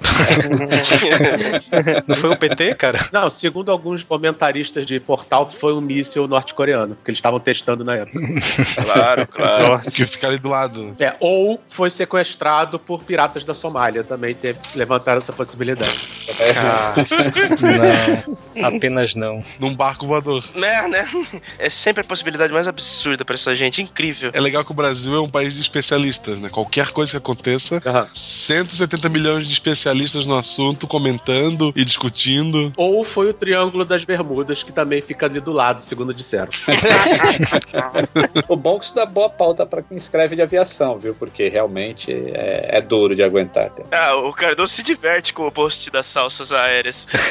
Então, mas esse Air France, ele, ele começou com um problema mecânico, que eram as sondas dos pitôs, que é a única coisa que pode medir a velocidade do avião em relação ao ar, elas se congelaram por causa de microcristais de gelo. Da altitude? Não, não foi a altitude. Foi a condição atmosférica causou o congelamento daquilo. Quando você começa a analisar um acidente desse, assim, o tubo de pitot ele é aquecido de todo o avião do mundo, que é justamente para evitar o congelamento. Só que aquelas condições que foram enfrentadas eram tão hostis para o avião que aquele tubo de pitot específico que estava instalado naquele avião poderia causar aquele tipo de congelamento que fez perder as informações no cockpit do avião. Aí você começa a analisar para trás. Poxa, mas será que não sabiam que esse tubo de pitot já dava esse problema? Sim, sabiam. Tanto sabiam que já existia um modelo novo que deveria ser substituído. É, e onde está a falha? Aí você pode pensar, bom, a falha está em que eles não foram substituídos a tempo. Mas por que não foram? Ah, por uma questão monetária. Ah, então a Air France tem culpa, talvez. Mas não é tão simples assim. Porque você tem a quantidade de horas que ele pode voar sem fazer manutenção, né? Não tem aquela tolerância, né? Tem. Essa era uma AD que a gente chama de Airworthiness Directive, ou seja, uma diretiva de aeronavegabilidade que não era necessário ser feito naquele momento. Poderia, ainda estava dentro do, do prazo. Então, aí você pode levar a investigação para esse lado. Por outro lado, você também pode pensar assim: por que, que os pilotos entraram naquela condição meteorológica, naquela altitude? E uma vez que eles entraram, por que, que foi comandado o nariz para cima para o avião subir? Entendeu? Por isso que todo mundo fala assim: o acidente é muito difícil você encontrar o culpado do acidente aéreo, porque as coisas vão se concatenando de um jeito que você consegue encontrar uma causa raiz, né? Um root cause. Mas entre o root cause e todos os outros fatores que contribuíram, é uma enormidade. Assim, nesse acidente específico entrou o treinamento dos pilotos, descobriram que a empresa não dava o treinamento adequado, o design do avião permitiu que acontecesse isso. É, Aí entra aquela questão do, ah, porque o Boeing é mais seguro, o Airbus é mais seguro. Não, os dois são seguros. Mas a questão de filosofia entre um cockpit e outro, para esse acidente específico, poderia ter acontecido diferente. Eu explico isso assim, ó, por exemplo, todo avião da Boeing, independente dele ser fly-by-wire ou não, ele tem manche. Manche é aquele negocinho, aquele volante, o piloto segura, puxa, empurra, vira para a esquerda. Tem buzina ou não? Você sabe que tem o movimento, quando o piloto puxa o manche para subir o nariz do avião, esse movimento tem um nome em português, se chama cabrar. Cabrar. Cabrar. Cabrar, é. E quando você empurra o nariz do avião para baixo, é, esse movimento em português se chama picar. Aham. Então, logicamente, quando você puxa a cabra, empurra a pica. All wings, check in. Red 3 standing by. Red 6 standing by. Red 5 standing by. Ah, então, no caso ele não tinha como medir a velocidade, o não tinha como sugerir isso. O que causou a queda, então, nesse caso? Ah, Então, no caso, quando ele perdeu todas essas informações de velocidade, a gente tem que lembrar o seguinte: quem pilota o avião, a partir de cinco minutos que ele saiu do aeroporto, é o piloto automático. E o piloto automático precisa ter várias informações para ele saber o que ele tem que fazer. A informação de para onde ele vai, com que velocidade ele vai, que altitude ele vai, que potência do motor ele tá, blá blá blá. Junta tudo isso numa fórmula e pum, ele pilota o avião. Quando os tubos de pitot congelaram, uma das informações cruciais para o piloto automático funcionar é saber a velocidade do avião em relação ao ar. Porque a velocidade do avião em relação ao solo não serve para coisa nenhuma. Pode dizer porra nenhuma. Pode dizer, a gente, a gente... É, pode, pode dizer. Essa hora pode. Na verdade, só serve pro cara saber se ele tá com muito vento de nariz ou não, tá? Porque ou ele vai chegar uma hora mais tarde ou ele vai chegar uma hora mais cedo no destino. É, essa é a velocidade em relação ao solo. A velocidade em relação ao ar é a mais importante, porque é ela que mantém o avião voando. Uhum. É aquele conceito lá que a gente falou no início de por que, que o avião voa. Então, quando os computadores perderam essa informação, o computador falou assim: pô, eu não consigo mais pilotar esse avião. Pilota aí, humano, entendeu? Só que o humano foi pego de surpresa porque ele não está acostumado a voar naquelas condições, é, naquela altitude, com aquele peso, com. E à noite, né, por cima. E à noite sem referência visual nenhuma. E aí ele não sabe como controlar o avião. Então isso é muito cruel também você falar assim: é, faltou treinamento. Tudo bem, faltou treinamento, mas até pra gente treinada, você pilotar o avião nas condições que tava aquele Air France, você teria que ser muito bom, cara. Muito bom mesmo. O computador avisou, o computador mandou um sorry, Dave, e É. pilota aí. Você teria que ser mais ou menos como o Sully, né? Chesley Sully. Seria então o Sully, como ele estava em condição de voo diurno, e ele fez uma coisa. É fantástico, cara. Assim, é. Se você seguir o procedimento, você tem grande chance de se salvar. Se você parar para rezar ou, ou se desesperar, você tem grande chance de morrer. Eu digo isso porque, assim, eu, eu tenho o curso do 777 para fazer cheque de motor em alta potência. Então, eu levo o motor a quase potência de decolagem com o avião freado. Então, eu tenho que saber o que, que eu tenho que fazer caso dê alguma merda, entendeu? Certo. Eu posso estar com o motor lá em potência de decolagem e acender um alarme de fogo, por exemplo. Ou o motor da stall, porque motor também dá stall, não é só asa, porque afinal cada palheta daquela é um aerofólio. Então, é, a minha empresa, ela não é boazinha de falar assim, pô, vou dar o curso pra esse cara aí porque ele merece. Não, eu tenho que ser bem treinado porque eu posso salvar milhões de dólares pra empresa não detonando um motor, se eu souber o que eu tenho que fazer. Então, eu, eu vou, fui para os Estados Unidos, eu fiz simulador de voo igual um piloto faz. E lá é uma semana de doutrina constante, assim, de. Porque você vai pro simulador de voo. Na hora que você tá com aquele motor acelerado, tá tudo balançando e toca um alarme de fogo, a primeira coisa que você quer fazer é cortar aquele motor e começar a fazer as coisas fora de sequência. E o instrutor tá com a varinha atrás, assim, só dando tapa na sua mão, né? O que, que você aprendeu na sala? Tem que fazer as coisas. E aí é impressionante. Ele cronometrava assim, ele falou: Eu vou deixar você fazer as coisas do jeito que você faz. E é sempre duas pessoas na cabine. Um, cada um faz uma coisa, você brifa, que cada um vai fazer e tal. E aí ele simulava o fogo, e aí eh, a gente fazendo a sequência que a gente achava que era mais rápida, né? Pulando passos, ele cronometrava isso. E aí depois ele falava: Agora eu vou fazer com vocês, lendo passo a passo, e vocês vão fazer. E eu vou cronometrar aqui. E ele cronometrando, você seguindo o procedimento que tinha que fazer, dá menos tempo do que você se apavorar e fazer as coisas do jeito que você acha que tem que fazer. Eita, Eita, que coisa. Treinamento é um negócio essencial em aviação, principalmente para as coisas que você não faz toda hora. Porque o motor não pega fogo, nunca. Mas um dia pode acontecer e você tem que estar preparado. E é para isso que o treinamento serve. E aquela condição do Air France lá, é, não sei se vocês sabem todos os detalhes, mas o copiloto ele fala que ele tem os controles. I have the controls. É, o Airbus A330 ele tem joystick, ele não tem manche. Então, quando ele puxa o joystick para trás e o avião sobe, o corpo tem a tendência a sentir uma pressão, certo? Você vai ter uma aceleração G no sentido da cabeça para os pés. Mas a partir do momento que a aceleração cessa, você só tem velocidade. E aí o teu corpo se acostuma com aquilo. Numa noite escura e o cara puxando aquilo o tempo todo, o avião foi até entrar em stall. E aí entra uma outra parte da filosofia da Airbus, que avião da Airbus não entra em stall nunca, porque o computador não permite que se entre em stall. Só que se o computador tiver a velocidade. Exatamente. E aí o piloto é condicionado com aquilo, e aí ele achou que não ia entrar. Só que o outro, que estava do lado esquerdo, ele não sabia que posição que o outro estava mexendo o joystick, porque os joysticks são independentes. É por isso que o pessoal fala, o pessoal que é mais favorável a Boeing. Eu, Se, eu. se tivesse tivesse um manche lá e o cara puxasse o manche do lado direito dele, o manche do lado esquerdo vem junto. Os comandos são sempre duplicados. Então, pelo menos um deles ia falar: que merda você tá fazendo puxando? A gente não pode subir. E ia empurrar o manche. E ele ia voltar para a condição que talvez pudesse salvar o avião. Entendeu? Então, são, são tantos fatores envolvidos que é, é impossível você pensar numa causa só para aquele acidente. Uma história que o Richard Barr conta num dos livros dele, na época que ele era da Guarda Aérea Nacional, estava num F-86 fazendo um voo noturno e acabou tendo que entrar no meio de uma tempestade que estava muito pior do que ele imaginava. E nessa ele pegou turbulência, começou a ser jogado de um lado para o outro e ele, quando ele percebeu, ele estava no meio de uma nuvem de noite, no meio de uma tempestade e aconteceu a pior coisa que pode acontecer para um piloto, desorientação. Aham. O treinamento dele foi confia no instrumento. Só que ele falando, eu olhava para os instrumentos, eles diziam que eu tava de cabeça para baixo indo em direção ao chão. Só que cada fibra do meu ser dizia que eu tava voando normal e que eu precisava subir. E ele falando que ele, o que salvou ele foi um instrutor que só faltou dar porrada até ele entender que eu sou um humano de merda, não sirvo para voar. Quem sabe são os meus instrumentos.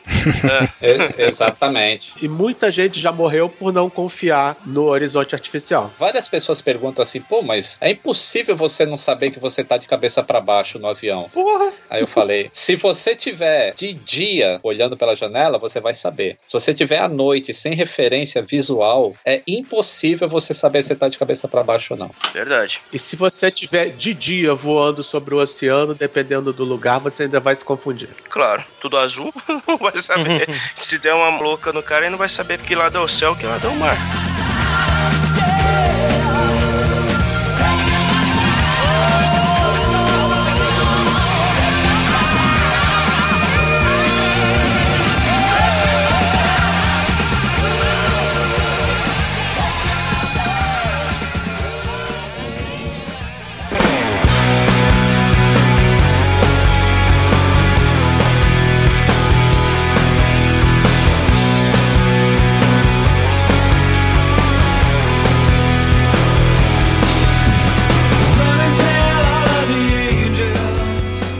Esse lance do aviãozinho aí, lá, o TBM, socata, né? Que alguém até fez piada no, no, no Twitter. Do né? sucata. Socata. Bem óbvio, né? Pedro? Sacanagem, o bichinho é tão bonitinho. É bonitinho, caro e altamente high-tech. Por acaso foi acompanhamento online, né? Quem tava no Twitter naquela hora pôde acompanhar. A, a ideia dessa pauta surgiu desse dia. Cardoso mandou o link e explicou a situação e diz: acompanha aí. E eu passei a tarde acompanhando um tracinho se movendo em direção a, a Cuba e depois a Jamaica. E o que aconteceu nesse caso aí foi hipóxia, né? Que não se sabe a causa e provavelmente não vão saber o que, que causou o avião ter despressurizado. O fato é que ele estava a 28 mil pés e alguma coisa fez ele despressurizar lentamente. Quando é uma despressurização explosiva, o piloto ele já antes dele falar com o controle de tráfego aéreo qualquer coisa, o cara vai colocar o nariz embaixo e vai descer até uma altitude que ele possa respirar. Certo. Quando ocorre um vazamento de pressurização ou algum problema em alguma válvula que controla a pressurização do avião e ele despressuriza lentamente, isso é extremamente perigoso se. E aí a gente volta àquele assunto. A gente precisa ter dois problemas ao mesmo tempo: um piloto fazendo um erro e um problema mecânico para a gente ter um acidente. Então ele começou a despressurizar, provavelmente acenderam alguns alarmes no painel daquele avião. E aí o piloto chama o controle de tráfego aéreo e fala: Eu preciso descer para 18 mil pés, porque eu tô com umas indicações erradas no meu avião. É o tal de não acreditar no que o avião tá falando para ele. Certo. E aí o controle de tráfego aéreo pede um tempo, porque tem outros aviões na área. Porque em nenhum momento o piloto desse avião declarou emergência. Hum,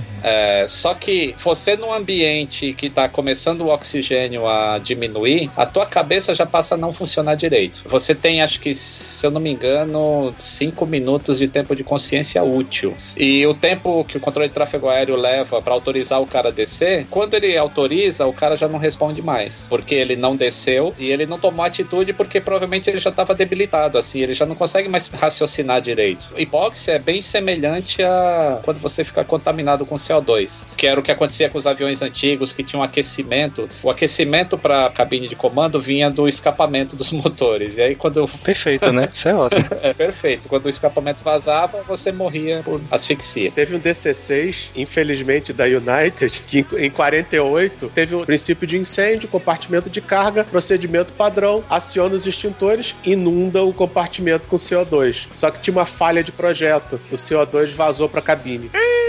Pronto. Aí lascou. Então, aí o cara fica sonolento e apaga. Aí ele apagou. Como o avião estava em piloto automático, ele vai seguir o plano de voo até onde tinha o último waypoint, né? Que é o. Assim, quando o avião sai de um ponto A para um ponto B, tem vários pontos é, no caminho. Esses pontos são chamados de waypoints, são pontos de navegação. Eles podem ser reais ou podem ser imaginários. É, imaginário que eu falo, ele é uma latitude e longitude. Onde uma latitude e longitude cruza, aquele é um ponto que você pode marcar no espaço. Só o computador sabe, né, onde é exatamente aquilo. É, então ele seguiu é, em linha reta e só o vento mudava de vez em quando a proa dele para lá ou para cá. E como ele ficou muito tempo sem comunicar, o NORAD foi acionado, coisa que se tivessem feito lá na Malásia, o Malásia não teria desaparecido, mas isso é uma outra história. Puta, é sempre uma conjunção, né, de, de fatores, cara. É- É porque se o NORAD daqui já não funciona, imagina o da Malásia. Aí os F-15 chegaram, interceptaram o avião e viram que ele estava já com as janelas já congeladas, que já é um bom indicativo de que o avião despressurizou, porque aí você passa a não ter mais temperatura controlada dentro do teu avião e as janelas condensam. Certo. E aí não tem o que fazer. É essa que é a parte cruel. Não tem o que fazer com aquele avião. Você tem que esperar ele cair. E curiosamente, ele caiu perto da Jamaica, né? ele atravessou todo o Caribe, passou em cima de Cuba, que foi quando os, os F-15 falaram: bom, aqui a gente não vai mais, né? Deixa o Fidel cuidar deles agora. Voltaram para base para reabastecer. E o aviãozinho atravessou por cima de Cuba, mantendo a altitude, velocidade. E quando tava chegando perto da Jamaica, aí o motor apagou, né? Por falta de combustível. E aí ele passou a planar e desceu e caiu em algum ponto no mar perto da Jamaica, ali de Port, não sei o que lá, que eu esqueci o nome agora onde ele caiu. Tinham dito que tinha caído em solo. Não. Ah, Os primeiros informes. Caiu no mar, né? Caiu no mar. Entendi. E não foi encontrado. E não vai ser. A 3 km de profundidade, é ruim de nego gastar dinheiro pra descobrir um avião com dois passageiros. E já sabendo a causa, né? E como era um voo particular e tudo mais, então não. Ficou pro mar. Ficou pro mar. Mas eu fiquei impressionado com a autonomia do bichinho. É, então. Pelo fato de o computador de bordo ter mantido, né? A altitude, tudo tranquilo. É incrível. né? Não, essa é a parte tranquila, ele ganha pra isso. Era feito pra isso, cara.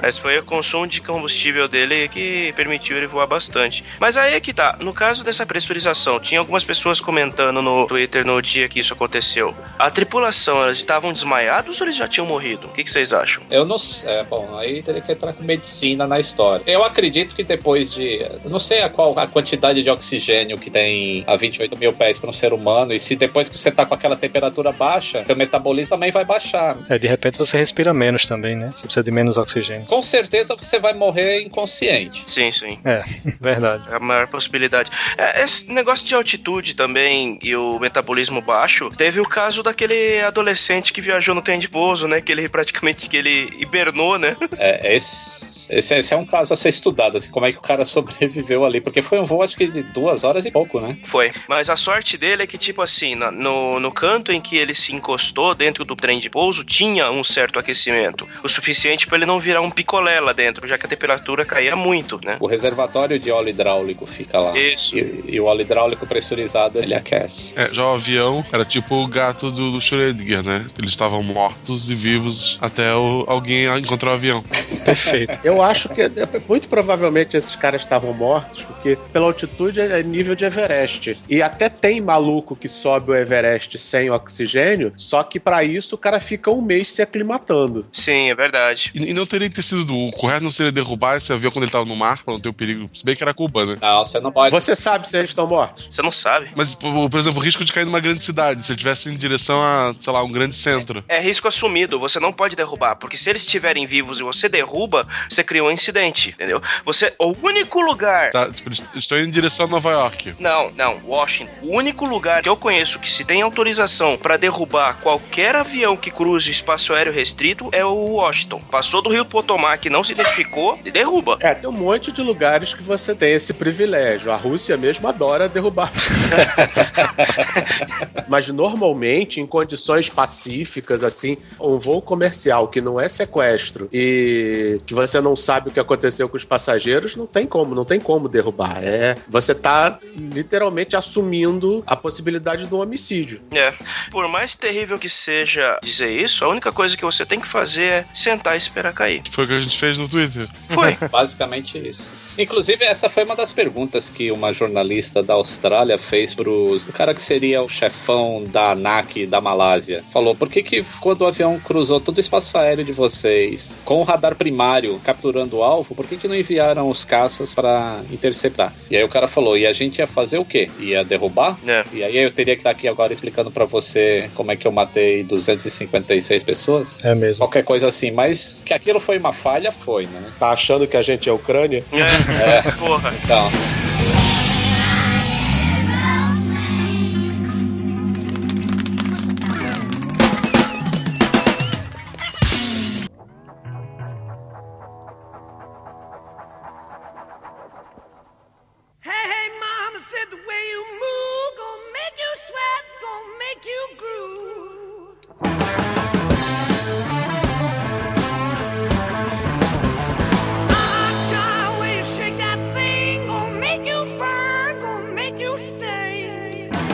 Preta é a história de três acidentes que chocaram, entre aspas, o Brasil. Ele fala do comandante César Garcês, que virou meme, né? É, que ele se perdeu na Amazônia. Aquele incompetente. Isso. Aí ele fala do acidente da TAM, o que caiu em Congonhas. Voo 402. É. E o terceiro é a história mais legal, que é daquele sequestrador, Raimundo Nonato, não sei se vocês lembram, que ele sequestrou um 737 da VASP e ele queria jogar lá no. Daria um puta filme. É, ele quis jogar no Congresso Nacional. Queria ir pra Brasília, né? E jogar no. Porra, o herói nacional, esse cara.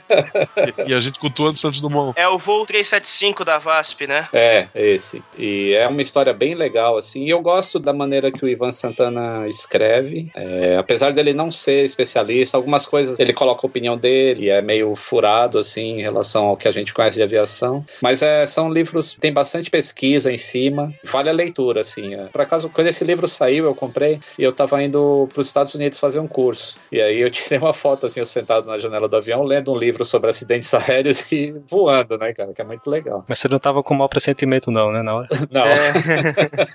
Essa é marca registrada.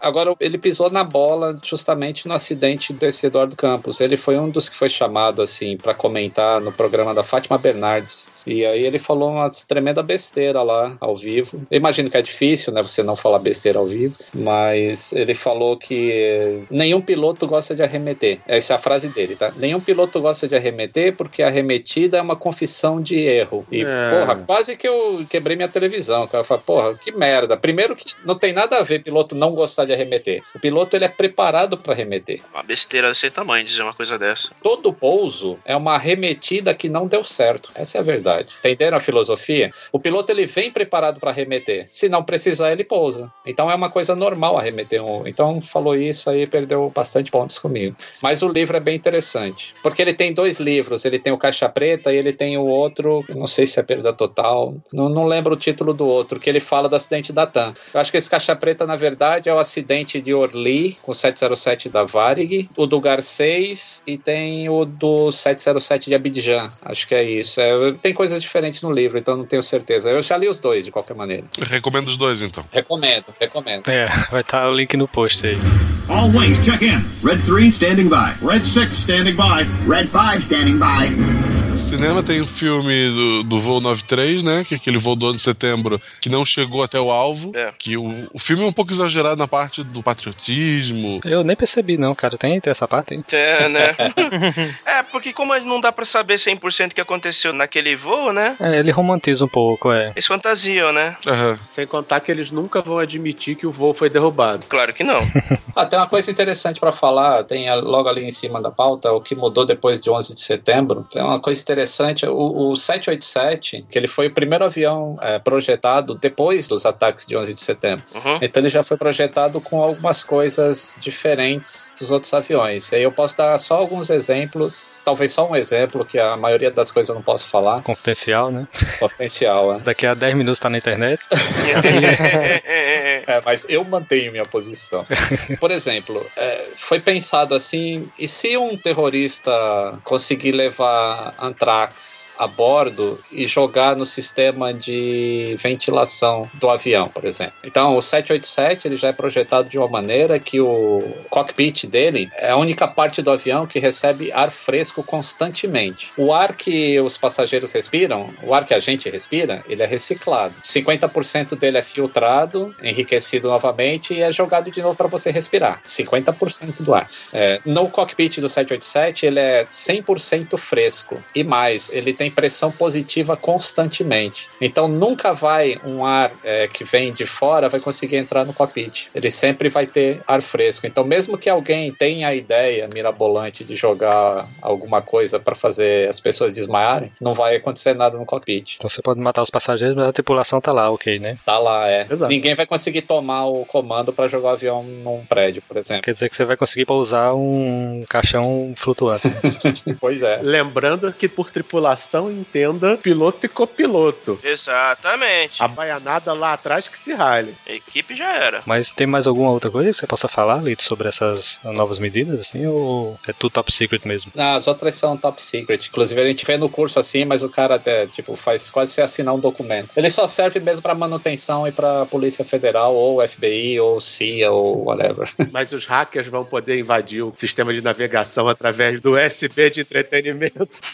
Pô, Usando o PlayStation Vita, né? é, já que estamos falando de mitos, né? meu? Puta, isso é ridículo, né? Sempre aparece um cara assim falando: Ah, eu fiz em laboratório e eu consigo comandar um avião com Android. Aí vem outro em, em laboratório pelo Wi-Fi, eu consigo a senha que é hard-coded do transmissor de satélite, e aí posso dar senha, eu tomo o controle do negócio e consigo interferir no avião. O cara tem que não conhecer nada de como é um sistema de avião para falar isso. cara. E a gente tá falando de uma conferência né, Black Hat, né, que chamam lá. É, a conferência hacker, né? É. Uhum. Porra, os caras não são burros, meu, mas eles não se importam assim de ler mais a respeito de como é a arquitetura de, de um dos sistemas de avião, não. Mas a senha é mesmo 1, 2, 3, 4, 5, 6 lá da central.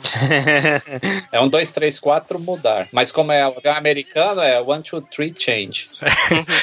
Ou seja, se você conseguir ultrapassar os policiais disfarçados, É. arrombar a porta do cockpit, controlar piloto e copiloto, entrar onde fica o equipamento, convencer o equipamento a ser alterado em, em modo de voo, aí você tem chance de talvez, quem sabe, fazer alguma coisa. pois é. Cacete. All wings, check in. Red 3 standing by. Red 6 standing by. Red 5 standing by. Mas pousar, pelo menos, Hollywood me ensinou que é fácil. É, basta ter um controlador, né? Sim, principalmente se você estiver num avião moderno, no aeroporto com ILS de última geração, você aperta três botões e vai embora pra tomar um chopp enquanto o bicho pousa sozinho. Mas isso é só um detalhe. É. Né? Não, mas tive os filmes da década de 80, 90, que o cara fazendo, puxa, não sei o que, agora estabiliza, e não sei das quantas. Tá vendo o ponteirinho aí na frente? Gira ele pra direita. Sendo que tem 10 ponteiros iguais, né, na frente do cara. né? Mais um dos mitos da aviação. Teve um texto do, do Cardoso que os comentários foram pro outro lado, que o cara diz, ah, os aviões hoje são todo automático, por que, que um piloto ganha mais que um motorista de ônibus, que depende de tudo dele? Isso foi fantástico. Que pariu, velho. All wings, check in. Red 3 standing by. Red 6 standing by. Red 5 standing by. É legal, né? Poder falar assim de tecnologia. E avião em si é um negócio que ele envolve tanta ciência nele, de tantas áreas, né? E agora também entrando a, a informática, né? Que eu fico imaginando um carinha que pegava o estojinho de química, né? Quando era criancinha para fazer experimentos lá. E que essa pessoa que tem o pensamento assim de, pô, como que é um alarme de fogo no motor? Como é que o piloto sabe que o motor tá pegando fogo? O, o motor já tem fogo dentro dele para funcionar, né? Então, como é que o motor em si sabe que existe um princípio de incêndio? Como que funciona isso? É muito legal, né? Vocês já tiveram essa curiosidade? Pô, não tinha, mas agora que você falou, fiquei curioso. Agora explique. Então, é muito interessante, cara. Tem dois tipos de fogo no motor. Tem fogo que pode ser no tailpipe, ou seja, na parte de trás do motor, que esse fogo não pode ser controlado. A única maneira de controlar ele é desligar o motor. Acabou. Na verdade, qualquer incêndio no motor vai ter que ser desligado. Mas esse específico, você tem que desligar e torcer para ele apagar. Porque não existe extintor de incêndio que vai conseguir apagar um fogo em tailpipe, de onde sai o jato. Certo. Mas tem a parte das carenagens do motor, onde estão geradores, medidores de fluxo de combustível, a parte do computador que controla o motor, fica tudo nessa área envolvida, que é o que você vê de fora, aquela parte lisinha, bonitinha, aquela capota do motor. Ali dentro pode acontecer fogo. Então essa área, ela é circulada por vários, é, são tipo uns tubinhos. Na- verdade é mais parecido com um varal, só que rígido. E aí esses loops, eles dão a volta no motor. E dentro desse arame tem um negocinho chamado termistor, né? Não sei, como é que chama isso em português? Acho que é termistor, né? Isso. Que é alguma coisa que varia a resistência em relação à temperatura. A variação de temperatura causa uma variação de resistência. Então esse, esse loop ele dá a volta por todas as partes do motor onde pode ocorrer uma fonte de fogo. É o termistor mesmo. É o termistor, né? E, e são duplos. Tudo na aviação tem que ter redundância. Então, uma ponta desse arame faz o aterramento no próprio motor e a outra ponta é ligada num card eletrônico que fica monitorando a resistência desse termistor. Então, se ocorrer um fogo numa área do motor, é, essa temperatura vai causar uma diminuição da resistência nos dois loops, se for fogo, certo? E aí, essa diminuição de resistência é calculada a razão que ela está diminuindo essa resistência. Se for uma razão muito lenta, pode não ser fogo, pode ser só um sobreaquecimento. E se for fogo, ela vai ser um pouco mais rápida. E os dois loops têm que sentir isso. E aí, essa informação vai para o cockpit do piloto. Ó, você está tendo overheat no motor ou você está tendo fogo. Se apenas um loop indicar fogo, o outro aguarda 15 segundos, né? O card eletrônico vai contar lá um clockzinho para saber se eu vou sentir fogo também ou se o outro está em falha. Então, aí ele vai analisar qual a razão de descida da resistência do outro loop que está indicando que teve fogo. Foi muito rápido? Se foi muito rápido, pode não ser fogo. Pode ser só a resistência do loop que entrou em curto. E aí, ao invés de eu gerar uma mensagem que o motor tá pegando fogo pro piloto, que isso é grave, eu vou só colocar uma mensagem de que, ó, o seu loop 1 falhou. Agora você só tem o loop 2 funcionando.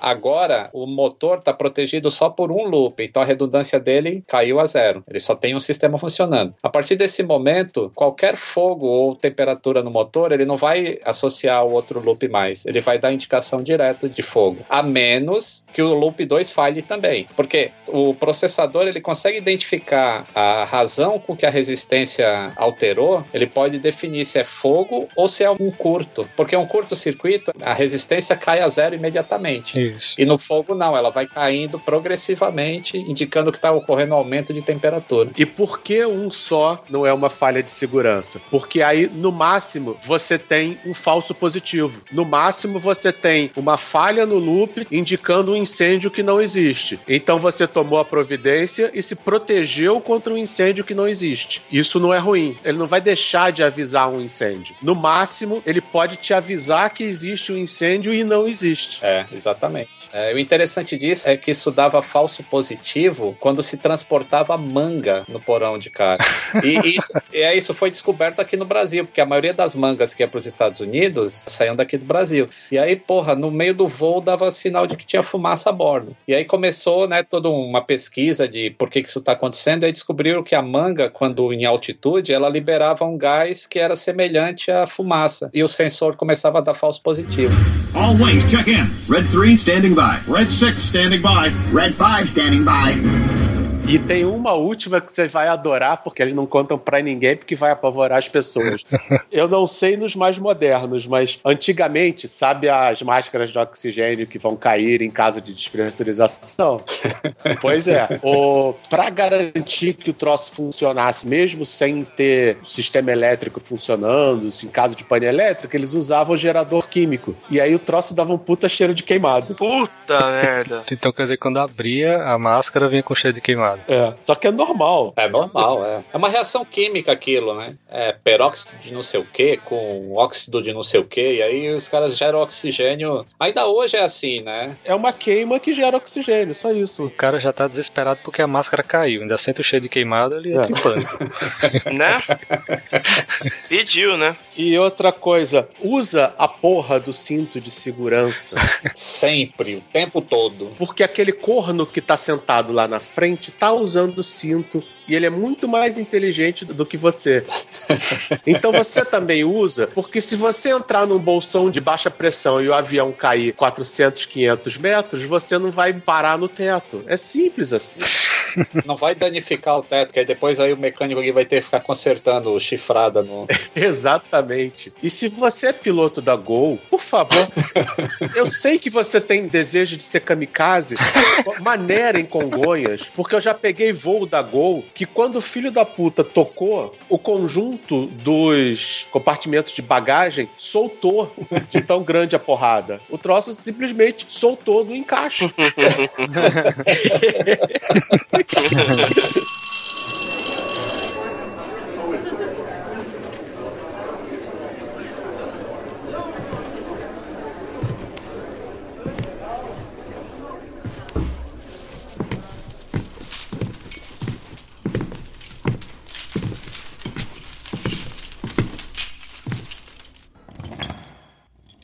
Hooray for you, convict.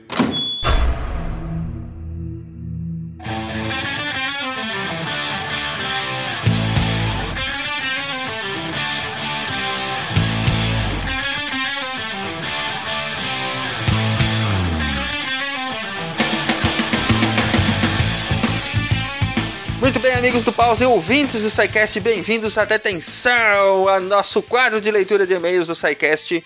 Deixa eu ver quem são os meliantes que estão aqui presos na detenção e quais foram os seus crimes nefastos da noite de hoje. Marcelo, o que, que você andou aprontando pelos corredores desta, deste humilde colégio? Eu engravidei a professora de português. que isso? Escândalo, escândalo. Pra, pra quem não sabe, a minha esposa é professora de português. Tá? Então não é escândalo porcaria nenhuma, né? Você vê que hoje em dia, se uma professorinha pegasse um, um aluno, ia dar, ia dar merda, né? No, Brasil, não. No nosso não, tempo. não dá nada. Não, Não? dá nada. Nos Estados Unidos é que ele sofreu.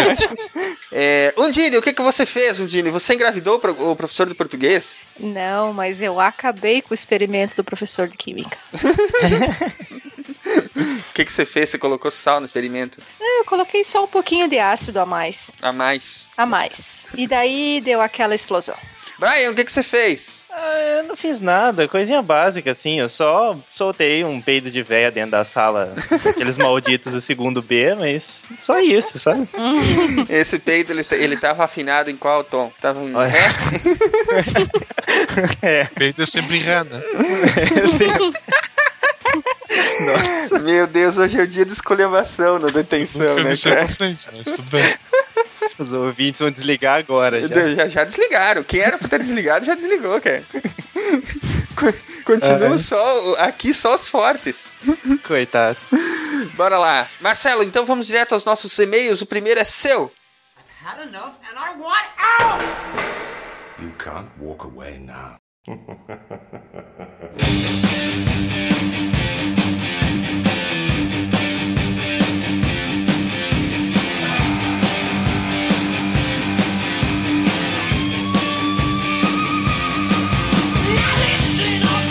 Então vamos lá. Do Sérgio Garcia. Ele é programador, tem 30 anos, a minha idade. E é de Curitiba. Olá, Psycasters. Estou passando para parabenizá-lo pelo excelente podcast e agradecê-los, pois desde o Psycast sobre política, minha mulher me acha menos estranha. Pô, Parabéns, cara. Parabéns. Ela se chama Rose, é contadora e não se interessa muito quando, quando eu falava de ciência com ela. Mas aproveitando o assunto das eleições, ela acabou topando escutar o programa sobre política. Foi paixão à primeira vista. Ela está fazendo a maratona e já está no episódio 26, sobre o genoma. Essa aí, ó. Maratonista das caprichadas. Chegou no 26. É, o, o Psycast mais legal ela conheceu no episódio passado, no 25. ela está gostando bastante do programa e sempre comentamos sobre, sobre os episódios. Antigos por enquanto, mas logo ela vai estar atualizada. Aproveitando, gostaria de mandar um beijo para ela e dizer que a amo muito. Todo Oh. mundo te ama, Rose. Ah. Estamos fazendo Não, coraçõezinhos com as mãos aqui. Isso. Esse, esse- esse cara venceu na vida. Eu nunca consegui convencer a minha esposa a ouvir podcast. No máximo, ela escuta, ela escuta alguma coisa assim, o início que eu participei, aí sorri, dá aquele tapinha nas costas e vai embora. Pode-se dizer que ele platinou, né, cara? Parte numa vida. Sim. Não havia. Muito bem. Sérgio, parabéns pela sua esposa. E um beijo, Rose. Obrigado por também começar a nos, a nos acompanhar. Espalha, a- espalha o SciCast aí pelas suas amigas, pelos seus amigos. E ajuda a fazer essa divulgação. Isso, no E- salão de beleza, no cabeleireiro. Isso, ó. Fala, isso aqui sempre traz esse assunto. Som de fundo no salão de beleza. SciCast. A gente tem que fazer um sidecast, então, sobre unhas, cabelos, né? Aí dá pra falar no salão. As belas amigas do pause. Isso mesmo, isso mesmo, as belas amigas. Olha ali, pro dia da mulher, ano que vem, né? É, aquele com as belas amigas do pause. Olha ali, já Isso, tem até.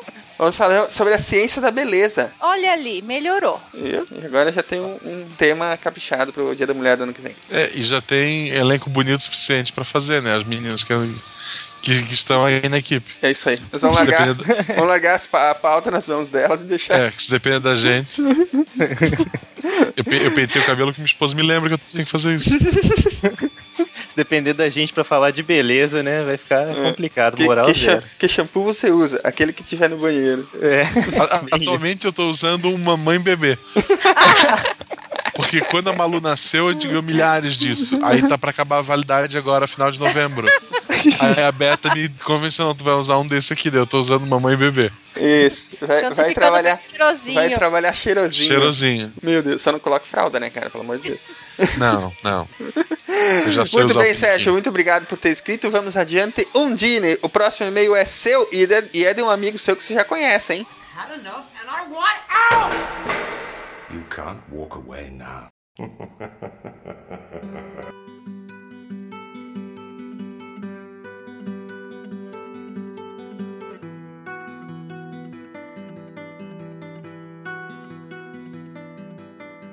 Então, Marcelo Paranhos. Na última leitura, lemos uma mensagem dele, um e-mail dele, e ele resolveu então nos responder sobre algumas coisas que nós perguntamos para ele. Então ele diz o seguinte: Olá, amigos. Fiquei bastante lisonjeado com a leitura do meu e-mail, assim como dei boas risadas com os comentários. Segui a sugestão do Silmar e tentarei contar um pouco mais da minha nada monótona vida. Para quem não lembra, ele é pai de nove filhos, né? Sim, estou casado com a mesma mulher há 26 anos. Aê, Todos- que vitória, hein? Isso que Parabéns. isso é amor. Tá, ele tem, ele tem 46 e ele casou com 20. Tá bom. Com 20. Vamos lá. É bem cedo, bem novinho. Será que ele casou já com um bebê encaminhado ou foi depois? Ah, não sei. Vamos lá.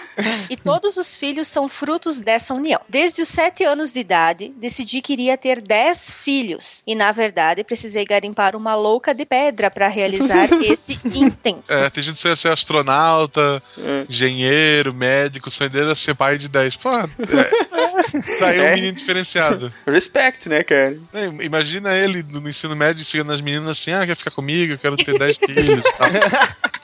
Deve ter sido complicado. Será que funciona essa cantada? Será que funciona? Na verdade, tivemos 11 filhos ao todo, mas dois deles faleceram em virtude de uma doença genética conhecida como hemofagocitose, um tipo de leucemia extremamente agressiva e rara. Perdi Thomas com 4 anos e Sofia com apenas um ano de idade. Ó. Como bem o disseram anteriormente, minha profissão é ser pai. Amo essa vida. Confesso que não é fácil manter tantas bocas e a logística é re- realizada nos moldes de uma pequena empresa, com detalhadas planilhas orçamentárias e funções delegadas a cada um dos membros dessa família. Os aniversários são comemorados em lotes, senão vou à falência, com os gastos de uma festa para cada um. É quase um por mês. E as viagens têm que ser organizadas tal qual uma escola organiza um passeio a um museu. A hora mais caótica do dia é a das refeições. Panelas e mais panelas, preparadas em um fogão industrial, são devoradas em pouco mais de meia hora. Aliás, não sei o que é um supermercado comum há 10 anos, pois só frequento atacadões, onde sou adorado pelos gerentes. Imagina se não é, né, cara? Lá vem, Mas, lá vem, lá vem o Marcelo. Uh, hoje, hoje vou fechar mais cedo. Garantiu o mas, Natal. mas não troco essa vida por nada. Meu coração é exponencialmente elástico. Meus filhos são a minha vida e meu legado. E conto muito com a minha companheira que faz isso tudo acontecer. Bem, acho que já deu para ter uma ideia do meu universo, né? Mariana, Rafael, Laura, Júlia, Marcelo, Francisco, César, Natália e o pequeno Jorge mandam um grande abraço a todos aí do SciCast. Pô, que Cara, bonito, cara. Porra. É esse Palmas. cara. Esse merece palmas, Eu cara. acho que a Porra. gente deveria fazer um programa sobre profissão pai no Dia dos Pais no ano que vem e entrevistar ele. É verdade, olha, daria um, daria um bom programa. Muito bom, Marcelo. Que bom saber a sua história, cara. Apesar desse pequeno detalhe triste, por assim dizer, né? É, que você teve aí a perda de dois dos seus filhos.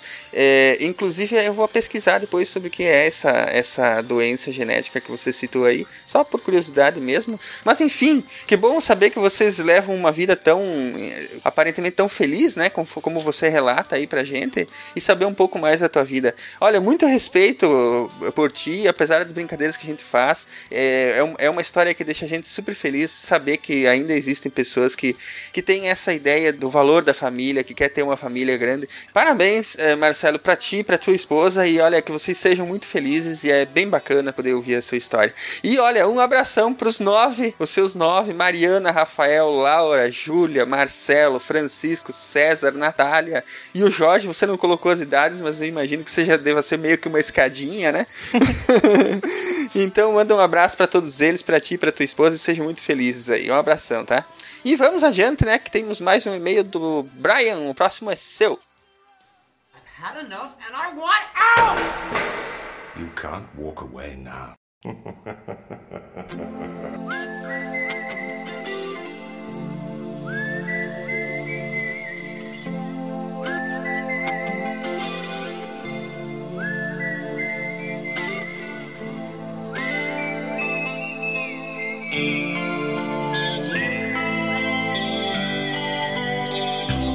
Vamos lá então. O próximo e-mail começa assim. Olá, amigos. Aqui é a Priscila AD Guerreiro. Tenho 34 anos e trabalho numa grande empresa pública que não posso expor o nome e não é a Petrobras. Quem dera. Mas posso dizer que sou formado em análise e desenvolvimento de sistemas, entre outras coisas. Sério, não posso dizer o nome da empresa. Ah, eu não vou Top dizer, secret, então. É, é uma que a gente xinga bastante, mas prossiga. Oh. Estava devendo um e-mail pra vocês faz tempo, desde aquele vídeo de agradecimento. Ainda se lembram dele? Sim. Lembra, sim, nos sim. lembramos. Muito obrigado por ele. Nota de rodapé. Hoje, ao ouvir o SciCast 51 sobre geologia, quando explicaram sobre a formação do Grand Canyon, vocês citaram o rio Mississippi como origem dessa formação rochosa. Contudo, perdido em minha memória estava um outro rio, o Colorado. Perguntei ao Marcelo Guaxinim se era Colorado ou Mississippi e após uma pesquisa breve veio a constatação. Eu não tô caduca ainda. Ha! Ops, quer dizer, vocês falharam ao trocar os rios. Riso. você, vai, você vai ler o riso mesmo toda vez. É, é. Rio Eu não consigo Sul, resistir. Rio- Ao trocar os rios, Rio Grande do Sul. E mais, também gostaria de dizer que sempre que posso, recomendo o SciCast para as pessoas e sempre que cabe, cito no Rock Me On, meu site. Olha, que legal. Free aí. Depois Consegui. deixa o link do site dela. Isso. É, consegui inclusive fazer um amigo meu que disse que não gostava de história ouvir um trecho do SciCast sobre o Egito e ficar plenamente concentrado no assunto. Olha que sucesso do SciCast! Aê! É nóis! Minha mãe também gosta de ciência e quando surge algum assunto que é do interesse dela, coloco pra ouvirmos, ou no note ou no carro. O ruim é que eu não posso colocar um inédito, porque ela conversa com vocês e daí não entendo o que disseram. Sim, ela fala junto mesmo, concorda, discorda, chega a ser até engraçado de se ver. Talvez um dia eu grave isso. Por favor. Meu, meu Deus! Por favor. Grava e manda pro YouTube já! Por favor. Não pode perder isso de forma alguma. Depois que fiz a maratona, fiquei pensando em qual seria o meu episódio favorito e hoje tenho uma resposta. Episódio 39, Vírus Ebola. Aliás, é o que mais indico pra galera quando tocam no assunto também. Aliás, é o que mais tá tendo uma sobrevida absurda, né? Ao contrário dos pacientes de ebola. O Sacanagem. Humor Negro mandou o recado, né? Ô, mas essa é uma das vantagens de ter gravado o nosso episódio de Ebola com tudo que vocês precisam saber sobre o Ebola. Há tanto tempo, né? Bem antes de cair no mainstream aí. A gente já tinha feito um episódio bacana, com muita informação e bem detalhado, né? com- sobre o ebola. E ele tá aí. Toda semana tem alguém escrevendo sobre ele, ou, ou agradecendo, ou ouvindo, né? Porque as informações que estão ali são as mesmas até hoje, né? É verdade. Feedback muito positivo do pessoal. Exatamente. E gostei daquele sobre energia nuclear, apesar da tortura que foi ouvi-lo. Eu gosto de outro tipo de música, heavy metal, mas entendo perfeitamente por que escolheram esse tema. E mesmo com os problemas no áudio, com a música de fundo na frente da conversa, entre aspas, é um bom episódio e acho que deveria ter uma continuação. editores aí, cara, tem que contar esses editores aí. Brincadeira. Poderiam rever o caso da usina de Fukushima, quem sabe? Mas dessa vez, por favor, música de fundo no fundo, Silmar. Vou fazer de novo, vou dar pra outro editar. Você tá louca? Nessa época só o Sumar editava, hein? Fica, fica a dica. Editava e, né? Nem sabia muito o que tava fazendo. Gravava todas as vozes, era. Isso, isso. É, Até hoje eu, eu imito vocês, né? Você sabe, né? Aliás, falando em edição, quando fiz a maratona percebi a evolução que tiveram. Não era ruim, tinha algumas falhas que todos cometeram no início, mas vocês acertaram tudo rapidinho. Meus sinceros parabéns. Puxa, obrigado. Muito Pode obrigado. agradecer, Silmar. Eu eu não edito, eu só trabalho aqui, tá? E olha que tu, vai, tu já olhou o calendário? Tu vai trabalhar mesmo nos próximos meses, hein? Eu, eu vi, eu tenho que avisar a patroa aqui. Ai, ai, ai. Ai, Boa ai, ai, ai. Nada de sexo nos próximos meses? Eu já sou casado, então.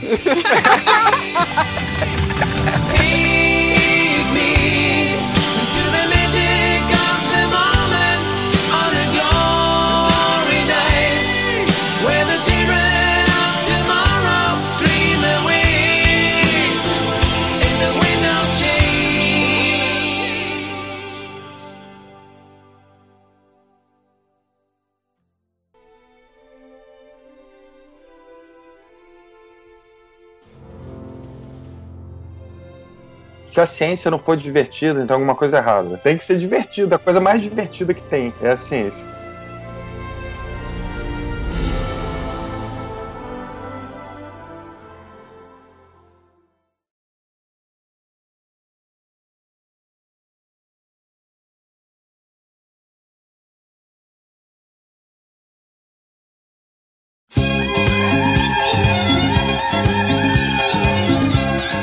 gente vai ignorar mesmo os avistamentos de OVNI dos pilotos? Hou jij die gozer wil met me dansen. Geef mij maar weer terug, gozer, die niet dansen.